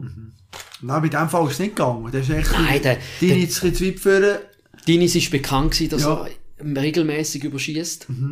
Und an dem Rennen ist, ja, ja, bist du so ein bisschen vorbereitet Ja, gewesen. Du, du musst auch richtig auf dem Wagenheber stehen, damit du nicht drunter kommst. Das ist halt Aha, immer, sonst- ja, Okay, äh, ja. gibt ein bisschen Taktik, wie du dort stehst, weil sonst überfahrt er dich und das ist nicht so gut. Und an dem Rennen, das war Imola, gewesen, am Samstag äh, hat der Schuhmacher seinen Mechaniker überfahren, das weiss ich heute noch. Und am Sonntag hat es mich bereicht im Rennen beim Dinis. Das war vielleicht ein Meter zu weit, gewesen, ist nicht viel mehr. Wir haben also auch schon Autos gehabt, die fast zwei Meter zu weit sind. Und wenn du korrekt auf dem Wagenheber stehst, dann passiert da nichts, dann surfst du auf dem Wagenheber, bis er Ja. steht, ja. Und an dem Tag bin ich so ein bisschen ist, ähm, nicht korrekt gestanden und dann ist der Fuß halt ein bisschen drunter und dann hat es ein bisschen gerebelt, sagen wir es so. Aber ähm, das ist, das ist meine Spannung am Boxenstopp. Ich habe am Boxenstopp immer am Fahrer können in die Augen schauen, bis er steht. Du siehst dem ganz genau in den Helm hinein. Und bei jedem, bei jedem Fahrer ist das ein bisschen anders gewesen. Und bei jedem Fahrer hast du das Gefühl gehabt, ich glaube, du magst nicht halten. Du magst jetzt nicht mehr halten. Und Das dann- hast du das Gefühl gehabt, ja, du gesehen? Ja, Tatsächlich? ja, ja. Du, hast, du siehst die einen Fahrer, die noch anfangen, an den Knöpfen im Auto rumdrücken, auf und zu und, und, und trinken und wo überfordert sind mit der Situation. Das hast du dazu mal gesehen bei gewissen Fahrern, die sind überfordert. Und dann hast du die anderen gesehen, die kommen total easy rein und die wissen ganz genau, ich muss jetzt einfach dort hinfahren und stoppen, wenn es Zeit ist. Wer ist das gesehen, der total easy war? Äh, ein Fahrer, der gesagt hat, ja, den kannst du irgendwie, weiss auch nicht. Der Kimi, der Kimi ist zum Der Beispiel einer, ja, Iceman, einfach. Iceman, der hat nichts aus der Ruhe gebracht. Ja. Ähm, Massa ist immer so 50-50 gewesen, der ist so ein bisschen, ja. Ähm, das ist gefährlich wenn es nass war, dann hat er meistens überschossen, weil er das nicht einberechnet hat. Dann hat es aber Fahrer gegeben, wie Physikeller zum Beispiel, das war ganz eine coole Socke gewesen, der Ja. hat äh, praktisch nichts falsch gemacht bei so Sachen. Da hast du dann wirklich gemerkt, da gibt es Fahrer, die sind so wie Roboter, die sind strukturiert. Dann hat es aber andere gegeben, die sind nicht strukturiert gewesen, oder? Also, Vielleicht eine Anekdote, Ja. ist auch, da, da könnte ich mich heute noch, ich kann lachen drüber, aber damals mal ist das ernst gewesen. Ähm, wo die Zeiten angefangen haben, wo wir, wo wir auch noch tanket haben während dem Boxenstopp, die Schnellbetankung, das ist schon eine heikle Sache gewesen. Da hat man ja angefangen, die Törli, die Seitentörli vom Tankdeckel, äh, so machen, dass der Fahrer den Knopf drückt, dass die aufgeht, dass dann der andere kann tanken und nachher der Fahrer wieder müssen zu, drücken, dass sie zugeht. Das sind so gewesen. und das war ein Seilzug gewesen, wie bei, bei, der, bei, bei einer Veloschalte. Ganz banal, das sind ja die ersten Schritte gewesen mit diesen Törli. Ja. Und dann ist ja schon mal immer die Frage gewesen, geht das Törli auf oder nicht, wenn er reinkommt. Das muss ja dann offen sein, damit der andere kann reinstecken kann. Das ist alles so ein bisschen schwierig gewesen. Und ich weiss noch, der Heinz Harald Frenzen, das war 2003 gewesen, ist unser Fahrer gewesen. Und Heinz-Harald Frenzen, das war Horror gewesen, wenn der da entgegengekommen ist. Der hat so geheißen, mach das Türli auf, mit dem Knopf, damit wir dann können tanken wenn du stehst. Das Türli ist auf und zu gegangen. Äh, so schnell bringst du das gar nicht an, wie der das gemacht hat. Der hat sich so nicht unter Kontrolle gehabt, dass der den Knopf ein- und ausgeschaltet hat. Das Türli ist auf und zu gegangen. Nein, während dem Fahren. nicht- Und dann hast du gewusst, wenn jetzt das Auto stehen bleibt, ist es ja dann wahrscheinlich eher zu als offen. Und meistens ist es so gewesen, und dann hat man das müssen abreißen mit dem Schraubenzieher, damit man können tanken. Nein. Und das sind so Sachen, wo du sagst, der Fahrer ist jetzt im Boxenstopp komplett überfordert gewesen, weil der hätte ja nur einmal müssen draufdrücken. Aber der hat so viel mal draufgedrückt, weil er sich nicht unter Kontrolle gehabt hat. Weil der hat nicht, nicht mehr gewusst, was er macht. Weil der musste draufdrücken und ja, jetzt muss ich noch in Position fahren und da muss ich noch stoppen. Und das ist dann so viel gewesen, dass der vergessen hat, den Finger wegzunehmen von dem Knopf. Und das sind so... Da, da muss man aber schon aber mal noch kurz sagen, Boxenstopp ist eben nicht nur Boxencrew, sondern der Fahrer falsch herfährt oder so. Dann kannst du als Boxencrew, dann verlierst du einfach eine halbe oder eine Sekunde. Und am Schluss sieht es scheiße aus und alle sagen, ja, die haben wieder den Reifen spät oder Genau. nicht gut her da. Aber der Fahrer hat schon eine wichtige Rolle, dass er genau... Drum, der Weltklassefahrer, der sich unter Kontrolle hat, der weiß, ich muss am Boxstopp auf den Millimeter anfahren, weil dann bin ich ja schnell wieder weg. Und dann gibt es die einen, die halt nicht so drauf geschaut haben. Und wenn du nur 20, 30 cm weiterfährst, was, nicht, was du in der Kamera nicht siehst im Fernsehen zum Teil, dann müssen alle ein bisschen nachrutschen. Und wenn es um zwei Sekunden, zweieinhalb Boxenstopp geht und du musst nachrutschen, dann ist der Boxenstopp halt nachher drei, dreieinhalb. Das ist, das ist automatisch so. Und darum, der Fahrer ist sehr wichtig. Und die heutige Generation, die Jungen, die Roboter, die haben ja das gemerkt. Und die trainieren voll auf das. Aber dazu mal, zu meinen Jahrgängen hat es die guten Fahrer gegeben, Physikell oder Schuhmacher auch, das war Perfektionist. Gewesen. Und da gibt's dann, hat's dann die anderen gegeben, eben Massa zum Beispiel. Ja, ja, Boxenstopp. Aber der hat nicht gemerkt, ich kann dort ein Rennen verlieren. Was ich mich aber frage, wie wichtig ist die Position in dieser Boxengasse? Ob jetzt da ganz vorne, bei der Mitte oder hinten, hat das für dich einen Einfluss gehabt? Gibt es da Vorteile und Nachteile? Ja, ja, es gibt's definitiv. Erstens einmal sind Boxengrössen ein Thema. Sprich, es, äh, die besten Teams kommen mehr Platz über. Das ist schon mal für uns als Mechaniker auch wichtig gewesen. Also, sprich, je weiter vorne bist in der WM, desto einen besseren Platz hast du nächstes Jahr bekommen in der Box. Und das Zweite ist, der, der, der zuvorderst, also der, der, der die WM äh, gewonnen hat, das letzte Jahr Konstrukteurs-WM, der hat nachher das ganze Jahr das Recht, die erste Box zu haben. Und der darf sagen, ob, ob er die erste Box am Eingang will oder die letzte am Ausgang. Und da kommt dann ein bisschen darauf an, wie ist die Einfahrt, wie ist die Ausfahrt von der Box, was bringt mir Vorteil, wenn ich, wenn ich, äh, wenn ich den ersten Platz habe oder am Schluss einen Platz. Wenn dann die Gelphasen kommen, wenn alle reinkommen, bin ich dann lieber zuvorderst oder zuhinterst. Ähm, das sind dann Das ist Strategien. schon eine taktische Ja. Geschichte, hä? Ja, ja, wir würden einfach sagen, ja, die nehmen einfach etwas. Aber da entscheidet dann das Team und sagt, ah, komm auf dieser Strecke, wenn wir die letzte Seite boxen, zinderst hinten, bringt mir einen Vorteil, wenn wir die und die Situation haben. Ja, das ist entscheidend natürlich, taktisch. Und da sind sind wir schon voll im Rennen drin. Als Wagenchef, wenn ein Rennen gelaufen ist. Nehmen wir jetzt eben in die Masse ist auf der Strecke und du bist in der Box. Dann sieht man ja, wie die dort hockt, auf welchen Stühlen und so. Hat man das Gefühl, total relaxed, cooler Job. Bist du gleich immer noch, oder auf was schaust du speziell? Irgendwie, äh, was, was ist deine Aufgabe, wenn das Rennen läuft? Bist du echt machtlos, oder was? Genau. Grundsätzlich ist es auch dort wieder so, je nach Job, den du hast, ist dir eigentlich dann, ab dann alles gleich. Also, wo ich normaler Mech bin, bist du dort angehockt, zum Teil schlafst du ein, weil dann der, der Druck weggeht. ja. Das Auto ist draussen, ich kann eigentlich keinen Einfluss mehr nehmen, außer dem Boxenstopp, wenn er dann reinkommt. Aber das ist ja dann irgendwann mal nach 20 Runden und zwischendrin hockst du dort und hast eigentlich keinen Einfluss mehr. Es ändert sich aber, wenn du Wagenchef wirst, weil dann, du bist ja immer über Funk verbunden. Und sobald es anfängt zu rosen und es kommt ein Funk, und du weißt, jetzt, jetzt, jetzt meldet der, der Fahrer etwas als Team, sobald der Kanal aktiviert wird auf den Hörer, interessiert es eigentlich keinen, aber der, der Wagenchef schon. Ja. Weil wenn der Fahrer dann sagt, ich habe ein schlechtes Bremspedal oder Bremsen funktionieren nicht mehr, dann bist automatisch du unter Druck. Dann sagst du, oh, ist jetzt das wegen mir etwas? Habe ich etwas falsch gemacht? Dann, äh, drum, du kannst das Rennen dann wie nicht geniessen, dann, wenn es so ist. Drum, auch das Jahr 2001, wo, du- wo du gewusst hast, die Autos sind heikel und es kann immer etwas sein, hast nie ruhige Minuten im Rennen. 2004 mit dem Physikeller hast du einen Fahrer gehabt, der keinen Fehler gemacht hat, das Auto, das ein Lastwagen war.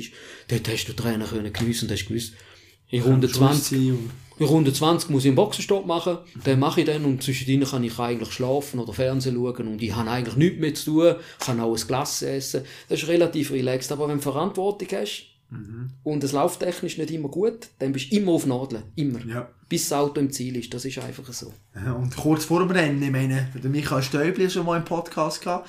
Und da hast ja du die Geschichte erzählt, die ich grossartig finde. Und ich habe im letzten Rennen ja, wo du äh, schon immer vorher ein paar Minuten oder ja, Stunden vor dem Rennen musst den Motor rauffahren und immer schauen oder einen Check machen.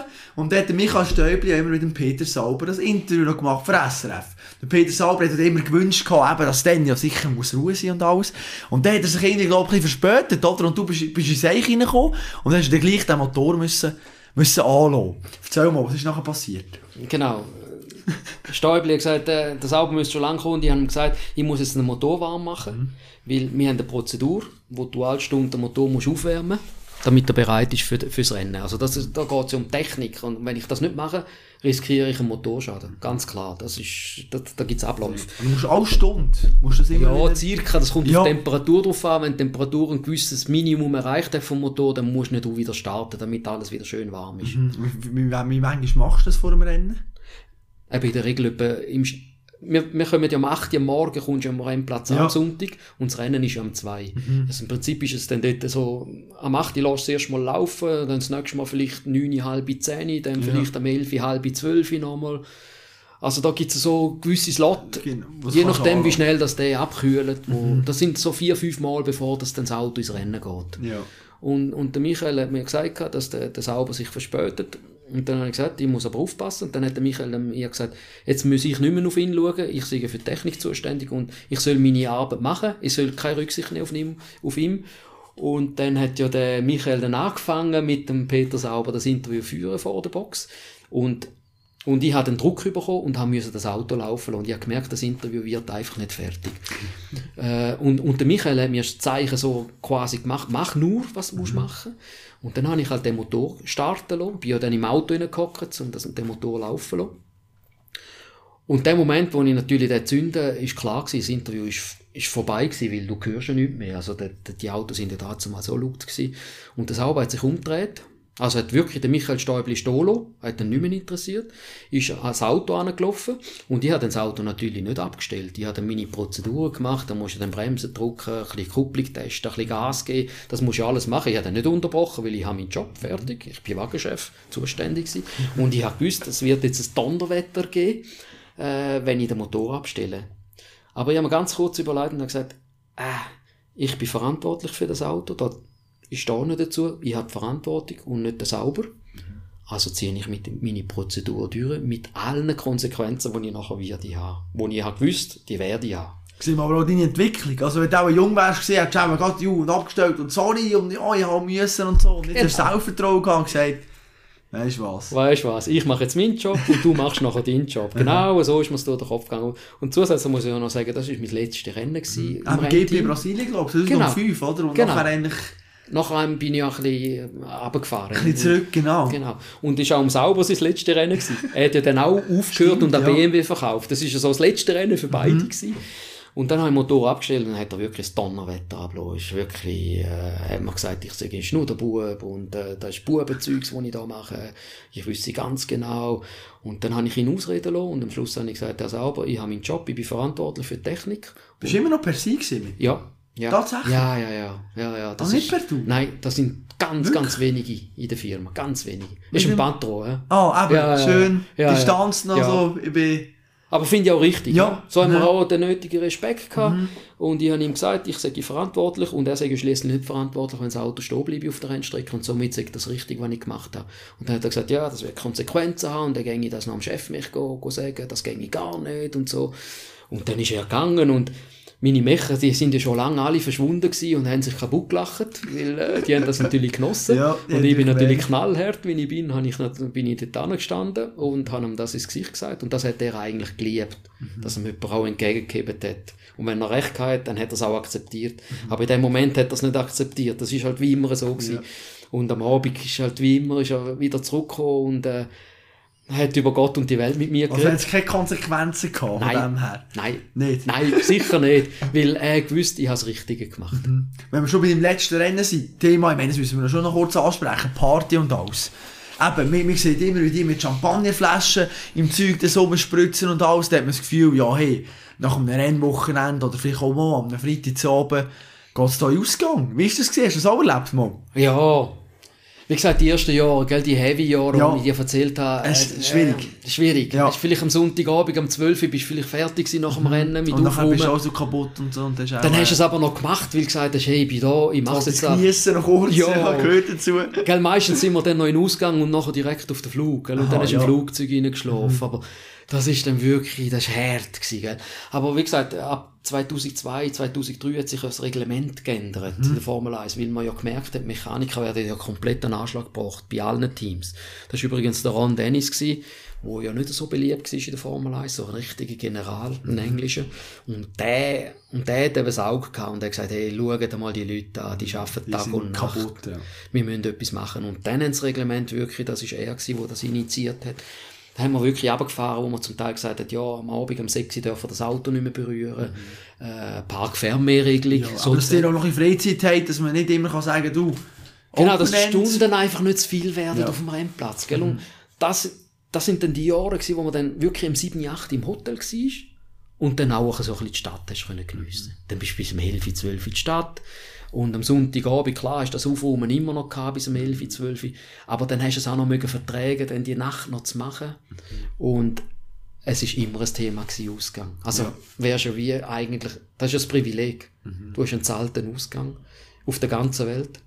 An Orten, da hast du an- gezahlt. Dann kannst ja, weißt du, du hast Also ja Spesen gezahlt. Im Prinzip, Aha. klar, ich meine, wenn du Alkohol trinken gehst bis zum Gehen nicht mehr, ist der Chef natürlich nicht gekommen und hat das nicht angedruckt, aber du hast ja Spesen am Abend, das Nachtessen ist ja Zahl gewesen und so weiter. Von dem her, du hast ja praktisch von den Spesen gelebt. Und du hast ja das Privileg gehabt, auf der ganzen Welt Party zu feiern, wo andere müssen zahlen, um das können irgendwie Mhm. sich leisten. Ja. Aber hat es nicht ein paar gegeben, die manchmal übertrieben haben? Doch. Wo irgendwie schon. Doch, absolut. Ich meine, Oh. Ich meine, zum Teil, wenn du morgen raus bist, zum Lift raus, äh, Ja. wo der Bus draussen gewartet hat, dass man auf den Flughafen können, sind die einen äh, noch mit äh, Teamkleider in den Lift hineingestiegen und sind sich noch schnell umziehen, damit der So Bus unterwegs verwünscht. gewesen. Ja, das sind natürlich, das sind natürlich krasse Sachen In gegeben. welcher Stadt hat es den besten Ausgang gegeben, vom Rennen her? Weil es ist optimal gewesen. Ja, gell, Australien ist natürlich cool. Nur schon die Location von der Rennstrecke ist halt immer wichtig. Mhm. Es gibt Rennstrecken, die sind außerhalb und dann bist du immer ein bisschen gecampt, um, um am Abend noch das Taxi nehmen, in die Stadt zu Mhm. gehen. Aber eben Melbourne zum Beispiel, bist du mitten in der Stadt rein. Da stolperst du zum Hotel aus und bist mitten in der Stadt rein und die Stadt lebt in der Nacht. Äh, Weltklasse-Stadt, die ganze Nacht. Äh, Montreal, Melbourne, Montreal ist, ist das Gleiche.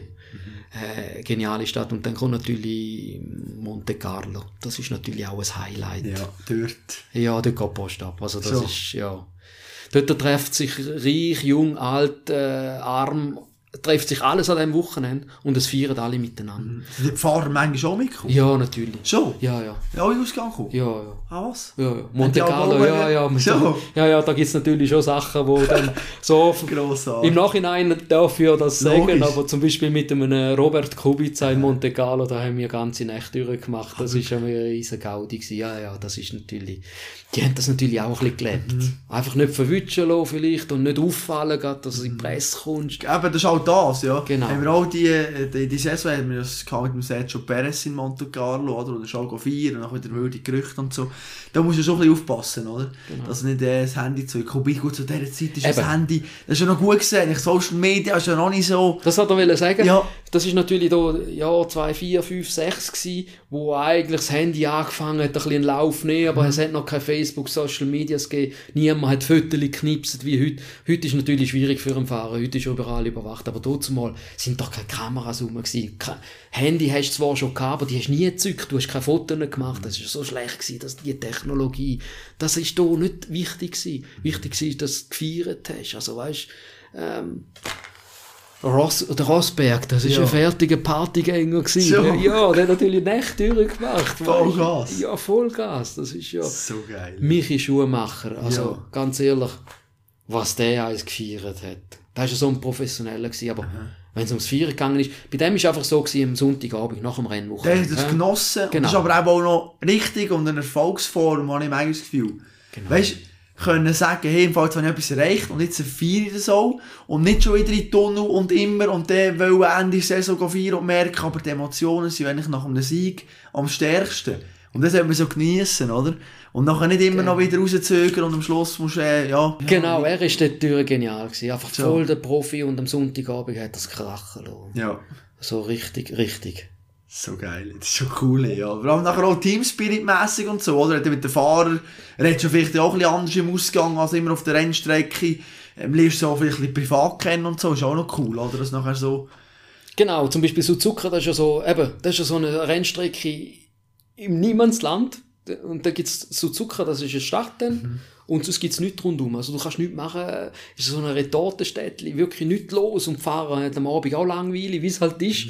Und wir sind dort immer go Bowling spielen, hat ein riesen äh, Freizeitcenter gehabt. Das Ja. ist ja in Japan sehr äh, populär. Und wir sind dort immer go Bowling spielen. Und das ist ein Heide Spass mit diesen Fahrern, äh, go bowlen. Wir haben so gelacht, immer. ja. Ähm, geil. und dort sind wir auch immer zusammen gegessen mit den Fahrern, ähm, weil ist eben, ist ein bisschen begrenzt gewesen, das Ganze. Heutzutage sind sie überall ihre, ihre Auftritte, ihre Medienauftritte Ja, und schottet sich ab.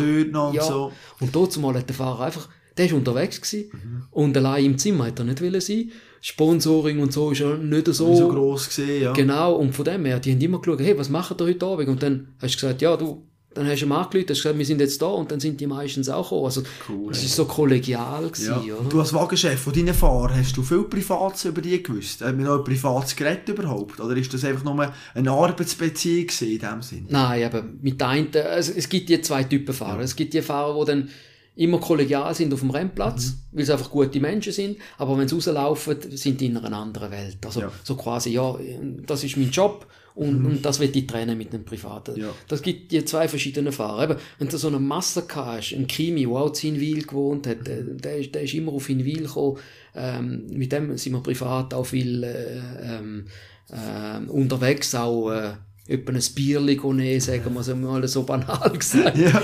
Ähm, das sind dann, das sind dann Kumpels gewesen mit der Zeit. Ich meine, da hast du nicht übers Rennfahren, über die Formel 1 geredet im Ausgang. Das ist absolut, da hast du einfach wirklich deine privaten Sachen ausgelebt, hast dir Geschichten erzählt, hast es lustig gehabt. Von dem her hast du eben auch Fahrer zum Teil privat sehr, sehr gut äh, kennengelernt. ja. Und sind die Kontakt geblieben?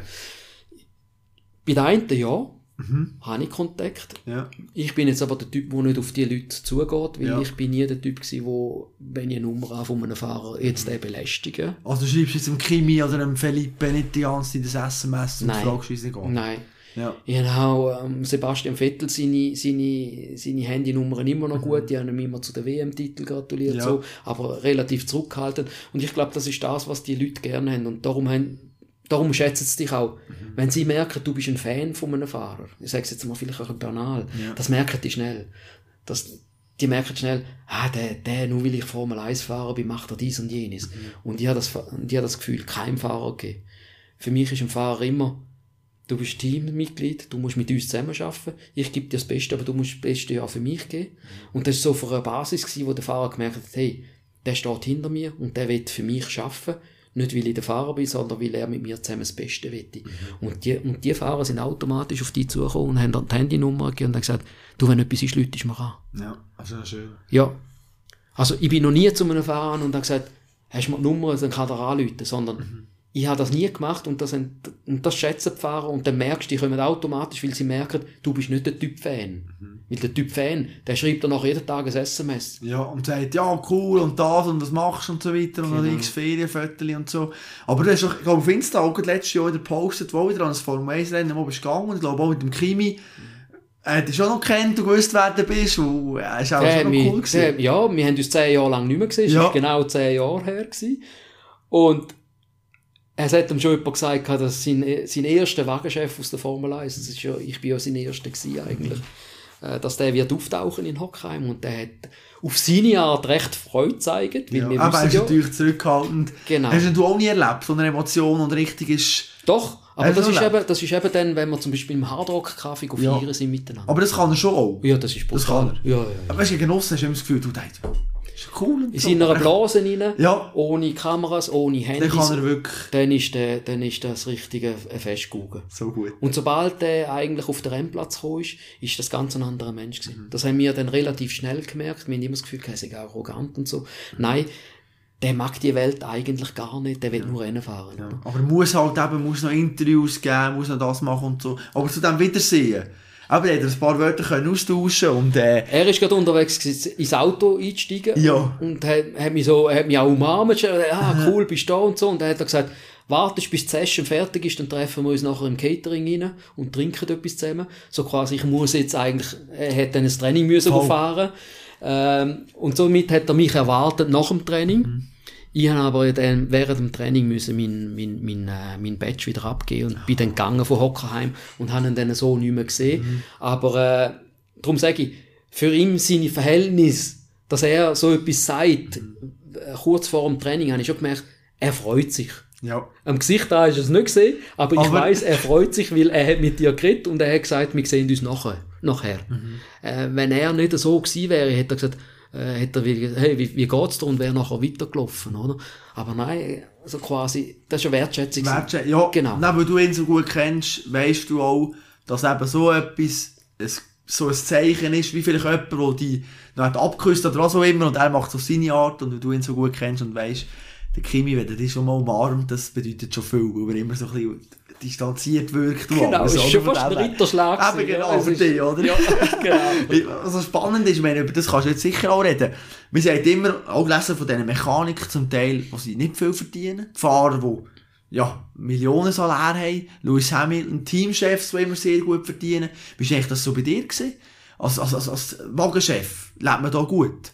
Kommt man da so viel Lohn über, dass man kann sagen, du, äh, ich habe eine gute Ferien? Oder ist auch dort die Diskrepanz Schau, das- noch riesig? Ja, das ist natürlich, ich habe natürlich den Bereich mitgemacht, wo, wo das sauber eingestiegen ist, Formel 1. Ja. Bis zu dem Bereich, wo eigentlich BMW dann als Werksteam, ein- also ich habe eine Bandbreite, wo ich, wo ich weiss, dass wir zum Teil gar kein Geld mehr hatten, Ja. bis BMW, wo wir Überschussgeld hatten, oder? Dann ist Pumpen worden. Genau. Und somit in den Anfangszeiten, und dort haben wir ein bisschen auch zu beißen mit Sponsoren, wenig Geld, äh, mehrmals vor dem, vor dem Konkurs gewesen, das, das ist so. Äh, dort ist der Lohn schlecht gewesen. Es ist wirklich ein schlechter Lohn gewesen. Und wenn dann eben, wenn du nur angefangen hättest, die Überstunden zu zählen, dann hättest du gesagt, das tust du nie, nie im Leben an. Aber der Lohn ist so nicht wichtig gewesen. Du bist so froh gewesen, hast für das können schaffen. Ähm, das, das ist gar kein Thema gewesen. Wenn du aber mit den Löhnen von draussen, von Mechanikern in einem normalen Betrieb hast gesagt, ich verdiene weniger und der kommt noch jede Überstunde über. Also eigentlich, eigentlich bin ich blöd, aber Eben, eigentlich, ja. eigentlich bin ich so privilegiert. Und da, aber dann muss ich sagen, über die Jahre haben wir, haben wir dann immer wieder angepasst. Vor allem, wo dann BMW kam, ist, haben wir dann wirklich einen anständigen Lohn gehabt. Ja. Aber auch immer noch anständigen Lohn für die Zeit, die du geschafft hast und alles, was dann halt drüber geschafft hast. Auch Ist, dort Überstunden ähm, noch nicht vergütet worden. Also eben BMW, ich kann sagen, 2006, oder? Und nachher sie gekommen. Genau, äh, BMW ist natürlich dort auch ein bisschen verschrocken, wie unser Sozialwesen eigentlich nicht vorhanden war. Diesbezüglich und BMW als grosser Konzern hat sich ja nicht können leisten, eigentlich zum sagen, nein, Ausbeuten von den Leuten kann man nicht sagen, aber Ja, das landet auch bei den Medien plötzlich oder Genau. so. Nachher ein riesen Skandal. wir haben dann halt einfach, die Lohn sind angepasst worden, über die Zeit hat es immer noch keine gegeben, weil das haben sie selber gesehen, dass das ein Nonsens ist im Rennsport, weil das führt wirklich zu enormen Kosten, die du nicht kannst leisten Aber sie haben dann eingeführt quasi, okay, wir machen keine Überzeit, aber wir machen die Wochenendpauschale.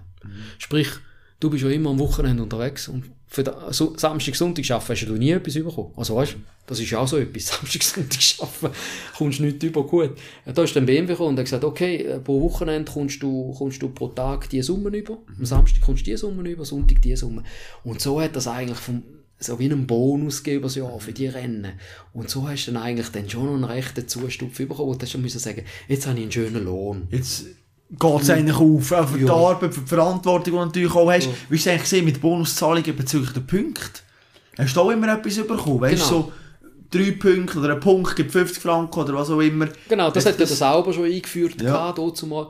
Äh, früher war es so, gewesen, hat nur die ersten sechs Teampunkte bekommen. Ist nicht wie heute die ersten zehn, oder?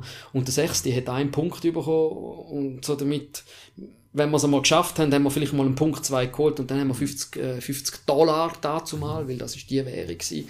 Äh, die ganze Belegschaft, die ganze Firma sauber hat immer 50 Dollar pro Punkt bekommen, Ende Jahr für alle Punkte auszahlt. Und wenn du dann da mal vielleicht 20 Punkte gemacht hast oder so, gell, es sind nicht grosse Summen. Ja, ja, aber gleich. Hast du Aber da hast du so ein, hast du auch Freude gehabt, weil es ist so wie ein, ein 13. zusätzlicher, so ein bisschen Zustupf gewesen. Und das hat, das ist natürlich dann auch bei BMW weitergegangen. Also, das haben dann alle übernommen. Und wir haben dann eigentlich immer über all die Jahre dann für die Punkte auch etwas bekommen. Eben nach 2005 hast du gesagt, ah, das, immer an der Woche und so, das wollte ich nicht mehr. Wieso eigentlich nicht? Ich meine, die Leidenschaft wäre immer noch da gewesen, oder? Die Leidenschaft, äh, die wäre heute noch da. Aber es ist halt schon so, eben, wie gesagt, ich habe mal eine Zeit lang ein bisschen geschaut. Dazu mal hast du ja noch Rennen, Rennen gemacht und nach dem Rennen bist du auch wieder testen und wieder als nächstes Rennen. Du bist fast nie daheim gewesen. Also wir sind geschätzt etwa 40 Wochen unterwegs gewesen von diesen 52 Wochen. Und das ist, wenn du jung bist, spielt es dir keine Rolle. Eben, du hast Ausgang, du hast zahlten Ausgang, du hast zahlte Ferien da unterwegs, äh, du bist privilegiert und und und. Und mit der Zeit kommst du in ein Alter rein, wo du denkst, ja, aber daheim ist jetzt der Geburtstag von dem so. Ja. ja. Familie ist schon mal kein Thema, Ja. weil es hält jetzt kein Mensch aus neben dir, wenn nie daheim bist. Du kannst eigentlich als Mechaniker Familie ist schwierig. Die ganz wenigen, die das schaffen, aber die sind wahrscheinlich relativ äh, äh, eine offene Beziehung, sage ich jetzt mal. Aber wenn du eine richtige Beziehung hast, die sind alle kaputt gegangen. Von den Jungen auch, so weg, weg bist und immer wieder Genau. wenig Kontakt und so. Und mir ist dann halt so 2000, 2005, 2006, da bin ich ja dann etwa 40 geworden. Und ich dann gesagt habe, was will ich noch von meinem Leben? Wenn, ich jetzt weitermache, dann werde ich pensioniert und werde immer auf dem Rennplatz sein. Und wenn du pensioniert bist, bist du nachher allein wie ein Hund, habe ich mir immer gesagt. Also du hast im Prinzip, wenn du noch Glück hast, hast du deine Familie daheim, die dich noch kennt und sonst hast du niemand mehr um dich herum. Du hast keine Freizeit, du hast keine Kollegen, du musst nirgends mehr anklopfen, weil du bist ein Leben lang unterwegs gewesen, wie ein Matrose eigentlich. Und das habe ich mit, mit 40 Jahren gesagt, nein, ich will noch probieren, ein Privatleben aufzubauen. Und das ist so ein bisschen der, der Anstoß gewesen, wo BMW dann gekommen ist und ich gesagt habe, weißt du was, sauber hört jetzt auf, da höre ich genau auf, bleibe in der Firma, will aber andere Aufgaben machen, dass ich nicht mehr so viel unterwegs bin und versuche mir ein Privatleben aufzubauen. Was hast du nachher für Aufgaben gehabt? Kannst du vielleicht noch sagen, wo BMW ist gekommen?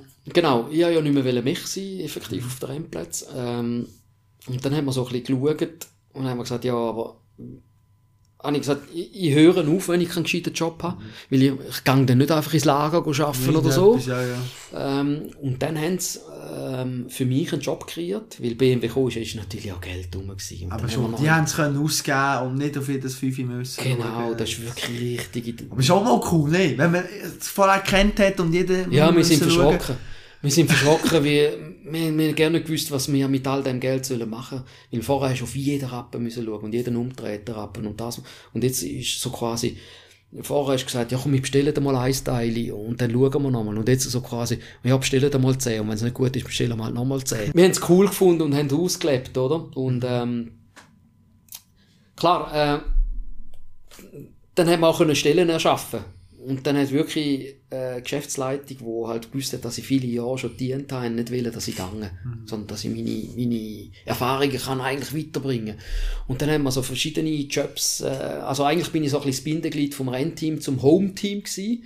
Äh, so ein bisschen der Springer, dass wenn das Rennteam unterwegs Probleme hatte, gewisse Sachen gefehlt haben, gewisse Sachen kaputt gegangen sind und nicht vorher sind, habe ich mich auf die Schnelle müssen organisieren, dass die das überkommen, dass sie können weitermachen können. Und das Zweite ist, das ist die ganz große Geschichte, die ich machen. Das habe ich super cool gefunden. Mit BMW ist natürlich eine Marketingmaschinerie äh, gestartet in dem, äh, bei uns in Wil, wo wir vorher nicht kennt haben. BMW hat natürlich schon Interesse der Formel 1 gehabt, aber auch Interesse, dass BMW bekannt wird über das Projekt, wachsen und so, wächst, ja. genau, marketingmäßig. Und dann haben sie entschlossen und haben gesagt, wir brauchen das Demo-Team, ein Demonstration-Team, sprich, Mhm. wir wollen wie andere Teams, wie es Red Bull schon gemacht hat, in Großstädten mit unserem Auto auf, äh, Auftritt haben, dass man mit dem Auto halt eine Straße auf und runter fährt, eine Bahnhofstraße auf und runter in Zürich, so. Bahnhof Runde. Ja, genau, zum die Sponsoren, zum äh, alles ein bisschen bekannt machen, promoten praktisch. Und das sind ja riesen Events. Da sind ja zum Teil eine halbe Million Leute damit vor Ort gewesen. Und das Demo-Team hat es in Wil nicht gegeben. Und BMW hat wollen, dass das gibt. Und dann hat die Geschäftsleitung gesagt, Sergio, du hast Erfahrung, sagst, was du brauchst, stellst das Team zusammen, nimmst ein Auto, das ausdient hat, du pflegst das Auto, wir sagen dir einfach, wenn du wo musst sein. Und das Auto muss dann parat sein. Das ist wirklich Schlaraffen gewesen. Ich konnte bestellen, was ich wollte. Ich habe mein Team zusammengestellt. Ich habe einen Container bekommen mit dem Auto. Alles für mich. Wenn ich Mecher brauchte für das Auto, habe ich mir die zusammengestellt.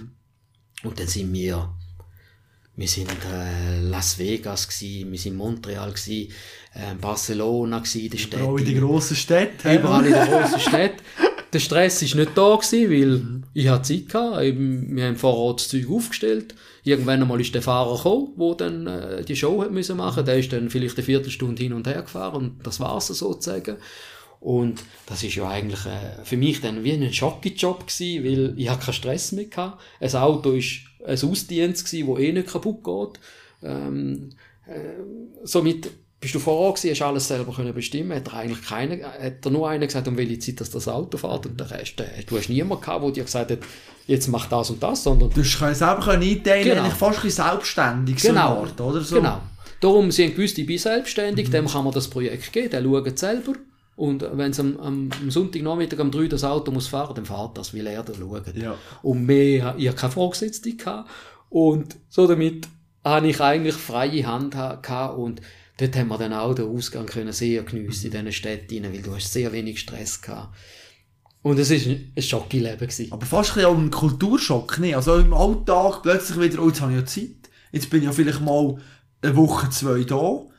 Eben, wir haben auch Kollegen, hast du dir neue Kollegen müssen aufbauen, oder hast, wo du vorher in For- ins Formel 1 Business bist reingekommen, die Kollegen, haben die können, hast du können behalten über die ganze Zeit, oder bist du eigentlich nach der Formel 1, sag jetzt mal, nach 2006, wo du immer wieder bist rumgereist und zurück bist gekommen, bist du eigentlich da komplett auf dich allein gestellt gewesen? Ja, ja, wie gesagt, ja, ganz paar wenige Kollegen habe ich über die Zeit die können erhalten, die, die auch ein bisschen zu mir gegeben haben. Und wo ich dann aufgehört habe, sind auch die gewesen, wo ich noch zugelassen habe. Also ich muss ehrlich sagen, ich habe dann so eigentlich wie ein bisschen abgeschottet im Privatleben, weil du hast nicht Leute wollen auf dich zukommen lassen. Es ist, irgendwie paradox. Du hast eigentlich Kollegschaft vermisst und wo du aufgehört hast, hast du gedacht, ja, aber das, die einen sind ja nur Leute, wo, wo, wo dich schätzen, weil du in der Formel 1 gewesen bist. Es gibt ja so Leute. Ja. Und dann bist du eigentlich nur jemand, weil du in der Formel 1 geschafft hast. Und das habe ich nie wollen.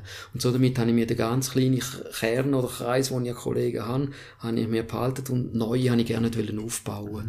Das ist ja so, das ist ja so vielleicht die Schädigung, die ich von diesen ganzen Jahren bekommen habe. Ich habe zwar raus fürs Privatleben, wo ich draussen war, habe ich gedacht, ich lasse aber die Leute nicht an mich an, die nur wegen dem zu mir wollen. Und so damit ist es heute noch so, dass Kollegen praktisch keine haben, die wenigen, das langt mir. Und zum Glück habe ich die Frau gefunden, die ich, die ich immer gesucht habe. Und das langt mir. Und so bin ich zufrieden. Ich will gerne nicht mehr anders. Das ist vielleicht, wie gesagt, im Nachhinein ist Aber eine Schädigung. Ja, die Prägung einfach Ja. eben noch, wo, wo man hat, wo das Ja. Formel 1 halt mit einem auch macht, oder? Und das ist spannend im Vorgespräch, hast du eben auch gesagt, das juckt ja eigentlich immer noch, aber auf der anderen Seite ist es eigentlich auch eine Höllenart im Sinne von, du weißt, wie es siehst und so. Genau. Es ist so, oder, wie, wie der Teufel und das Engel, die irgendwie auf der Schulter hocken und sagen, ja, ist doch cool, aber irgendwie, ah, hat ja auch viel Scheiß und so. Also genau, ich, ich könnte jetzt täglich wieder irgendwie auf ihn will schielen und sagen, ich, ich will es nochmal machen. Also ganz ehrlich, ich, ich würde es nochmal, nicht weil der Job, den ich jetzt mache, ist super, wo ich jetzt bin, das hat nichts mit dem zu tun, aber Motorsport ist, ist eine Sucht und da kommst du nicht weg. Wenn du mal das Herz dabei hast, kommst du nicht weg. Und äh, ich meine, mittlerweile bin ich ja schon zwölf Jahre weg von dem Business und ich könnte jeden Tag eigentlich mich wieder dort melden. Und dann denke ich ganz kurz darüber nach, wieso hast du aufgehört? Und dann denke ich, ah, du hast Privatleben wollen, du hast eigentlich die Frau, die du wollen. Sie steht zu dir, sie schauen zu dir. Und wenn du jetzt diesen Schritt machst, dann bist du nachher wieder allein und dann ist genau wieder das, was du nicht hast wollen. Und darum, ich muss es jetzt so stehen. Ich habe meine 15,5 Jahre Rennsport gehabt und das muss lange. Ich kann stolz darauf zurückschauen.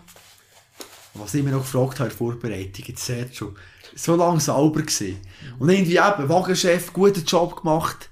Hättest nicht auch gerade du, der so viel Ambitionen, der so viel Ehrgeiz hat, hättest nicht auch mal noch zu Ferrari wollen, oder noch zu einem, weißt du, ein, ein Team im Sinne von, wo eine grössere Ausstrahlung hat oder so, hätte dir das nicht mal gereizt? Ich hatte zwei Angebote. Gehabt. Von wem? Also von Ferrari oder von Das, erste, das erste Mal war von Ferrari. gewesen. Das Ja. ist, das ist gewesen, wo, wo der Schuhmacher relativ frisch bei Ferrari war. Mhm. Haben sie, haben sie einen, einen Wagenchef gesucht, wo, wo Italienisch kann, wo Deutsch kann. Italienisch wegen Ferrari, wo Deutsch kann wegen dem Fahrer. Ist Ja. halt immer, Muttersprache ist immer wichtig Ist- vom ja. Fahrer. Der hat ja perfekt Englisch geredet und das ist kein Thema. Die haben aber einen gesucht, der Deutsch kann, Italienisch kann und Englisch kann, Teamsprache auch, äh, auch alles abdeckt. Und da ja wir dazu mal mit Ferrari eng geschafft haben, weil wir ja Motoren hatten von denen, hat es ja von Ferrari Leute gehabt, die gesagt haben, hey, der dort, Der, der schafft, der kann schaffen und der bringt genau das, was er will. Und dann bin ich durch die Blumen, weil sie nicht haben dürfen, eigentlich direkt Leute abwerben bei uns. Das ist, das ist das Thema gewesen, zwischen dem Jean Todt und dem Peter Sauber, dass man sich gegenseitig keine Leute abwerbt. Ah, ja. das war sehr politisch. Gewesen. Dann haben sie mir aber dort unter die, unter die Blu durch die Blume Ja. so ein bisschen zu verstehen gegeben, hätte ich echt eventuell. Interesse da.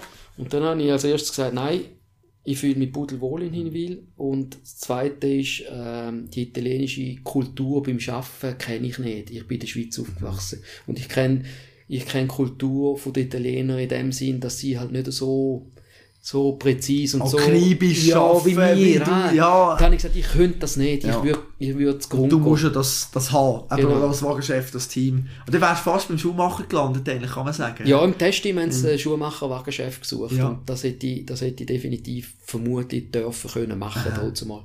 Und das zweite Mal war, als ich aufgehört habe bei, äh, beim Sauber, Mhm. äh, wo man bei BMW, wo BMW aufgehört hat beim Sauber, so muss ich sagen. Ja. Dort ist ja dann der ganze BMW-Motorsport ein bisschen bach ab. Und dort habe ich ja dann auch aufgehört beim Sauber. Also mir gewusst, ich höre auf. Und die Leute von BMW haben, ich muss andersrum anfangen. Toro Rosso hat ja der Franz Toast als Teamchef bekommen. Franz Ja. Toast ist ein langjähriger BMW-Mitarbeiter gewesen. Ist nachher zu, zu Toro Rosso und hat das Team aufgebaut von Red Bull. oder? Das äh, Alpha Tauri heute sozusagen.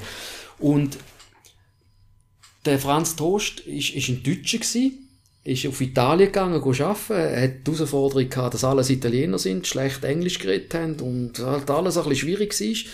Und der Franz Toast ist nicht zufrieden gewesen, so mit, äh, er hat nicht richtig kommunizieren mit den ganzen Leuten ums Auto und so weiter, was ihm wichtig war. Und der Franz Toast hat dann bei BMW angefangen und gesagt, du kennst dir jemanden, der eventuell würde anpassen. Und die bei BMW sagen, hey, lass den Bonagura, geht jetzt. Der haut ab von der Szene. Leute dem an. Vielleicht hat er ja Interesse. Das wäre dann aber auch in Italien gewesen. Franz Toast hat angerufen. Franz Toast ist wie, wie Peter Sauber, wie auch ein brutaler General. Ja. Ich habe ihn nur flüchtig kennt von BMW. Ähm, er hat mich auch nur flüchtig kennt, hat mir aber angerufen. Ganz klar, es war ganz ein kurzes Telefonat. gewesen. Ja. Er hat gesagt, Sergio, ihr gehört du, du wärst der Mann für uns, als Chef mich, für alles, für das gesamte Team. Ähm, das ist der Lohn, den ich dir biete. Ähm, Wohnung kommst du zur Verfügung gestellt über. Hättest du besser verdient als vorher? Ich habe brutal viel Schon. Geld verdient. Wirklich? Kommst auf Faenza, äh, bei Imola, wo das Team ist. Ähm, kannst du das überlegen, bis morgen, genau morgen, 24 Stunden hast du Zeit, morgen Abend sagst du ja oder nein, will nichts anderes hören und hat abgehängt. Also, Was? ein Telefongespräch, wo so, wo ich gedacht habe, was läuft mit dem Mensch? Aber das ist eben Formel 1. Entweder ja, nein, schwarz-weiß, es gibt nichts anderes. Und das ist so ein richtiger, und da habe ich mich zurückgefühlt in die Zeit versetzt, wo, wo der Sauber auf mich Druck gemacht hat. Aber das Sentimentale, das Genau. Zwischenmenschliche nicht mehr so zählt, sondern Genau, jetzt Fakten. Fakten. Und dann sprechen sie für dich oder gegen dich. Genau. Ein riesen Lohn angelegt, den Ja. ich nicht kennt habe. Also in Euro, wo, Ja. wo, dann, wo ich gesagt habe, wow. Und dann habe ich gesagt, nein, ich will mein Privatleben. Ich habe mich jetzt dazu entschlossen. Am nächsten Tag angerufen und gesagt, Franz, sorry, ich schaffe das nicht. Ich bin nicht bereit.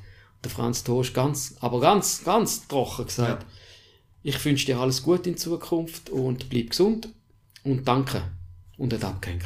Fertig. Nie mehr was gehört. hä? Das ist, ist wirklich, So. das ist mir auch so geblieben, wo ich sagte, okay. Aber im Nachhinein, Jahre nachher, sagst du, sind das alle- alles kleine Ritterschläge, gell? Ja, Wer klar. bietet dir das schon einfach so an? Der läutet dir an, über Umwege, wo irgendeiner sagt bei BMW, hey, das ist nicht, den musst du holen. Also, Eben, den Ruf musst du schaffen natürlich auch, oder? Schlussendlich. Richtig. Dass sie dann auf dich zukommen. Das ist schon krass. Lass uns zum Abschluss noch kurz auf die aktuelle Formel 1 schauen, wenn ich sage, auf die nächste Saison. Ähm, kurzer Blick werfen, wir haben 24 Rennen. Du auch als Mechaniker, der weißt, wie streng das ist, hast du Mitleid mit den Mechanikern. Ich meine, bei euch sind es ja was, 17, 18 Rennen gesehen, dort umeinander, jetzt sind es 24, das ist doch, du kannst doch noch so Gesetze einführen, dann muss Schluss sein und alles, aber wenn drei Rennwochenende hintereinander, das ist ist, ja, ist gaga. Ganz ehrlich. Vom Arbeitsaufwand her sage ich, äh, haben sie weitaus weniger als wir dort zumal, weil eben wegen diesen Parkfernmehrregeln. Das ist so. Aber das, das tut ja noch lange nicht, also das kann ja nicht kaschieren, dass du trotzdem von einer Zeitzone in die andere fliegst, klimatische Bedingungen, die sich dauernd ändern. Im Flugzeug in hockst du in dem Fall nicht in der Business Class, sondern in Aber der nicht, also Holzklasse. ist nicht, ja. Nein, das ist, und Beifreiheit und so. Genau. äh, ja, das kannst du vergessen. Du kommst dort da zum Teil 12, 15, 17, 24 Stunden Flug auf Melbourne. Du bist komplett gerädert. Du schaffst weiter und nachher räumst du zusammen und dann gehst du wieder auf die andere Seite vom Planet. Also, das ist schon bei mir, wo man 18 oder 19 ist das Maximum gewesen. Und dort bin ich komplett an Anschlag gekommen mit dem Körper. Von der Zeitzone her, von den klimatischen Bedingungen her. Dort merkst du es auch ins Alter rein, wird es immer schlechter.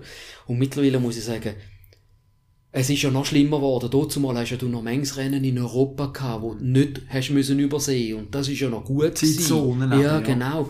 Und mittlerweile sind ja alle Rennen irgendwo, irgendwo im US. quer verstreut. Die Ja. gehen auf Amerika, wieder zurück Ja. gegen den asiatischen Raum, dann wieder auf Amerika. Also, Der Körper macht absolut, also das ist Horror. Ja. Und ich will, ich will das nicht. da müssen sie aufpassen. Ja, da müssen sie aufpassen.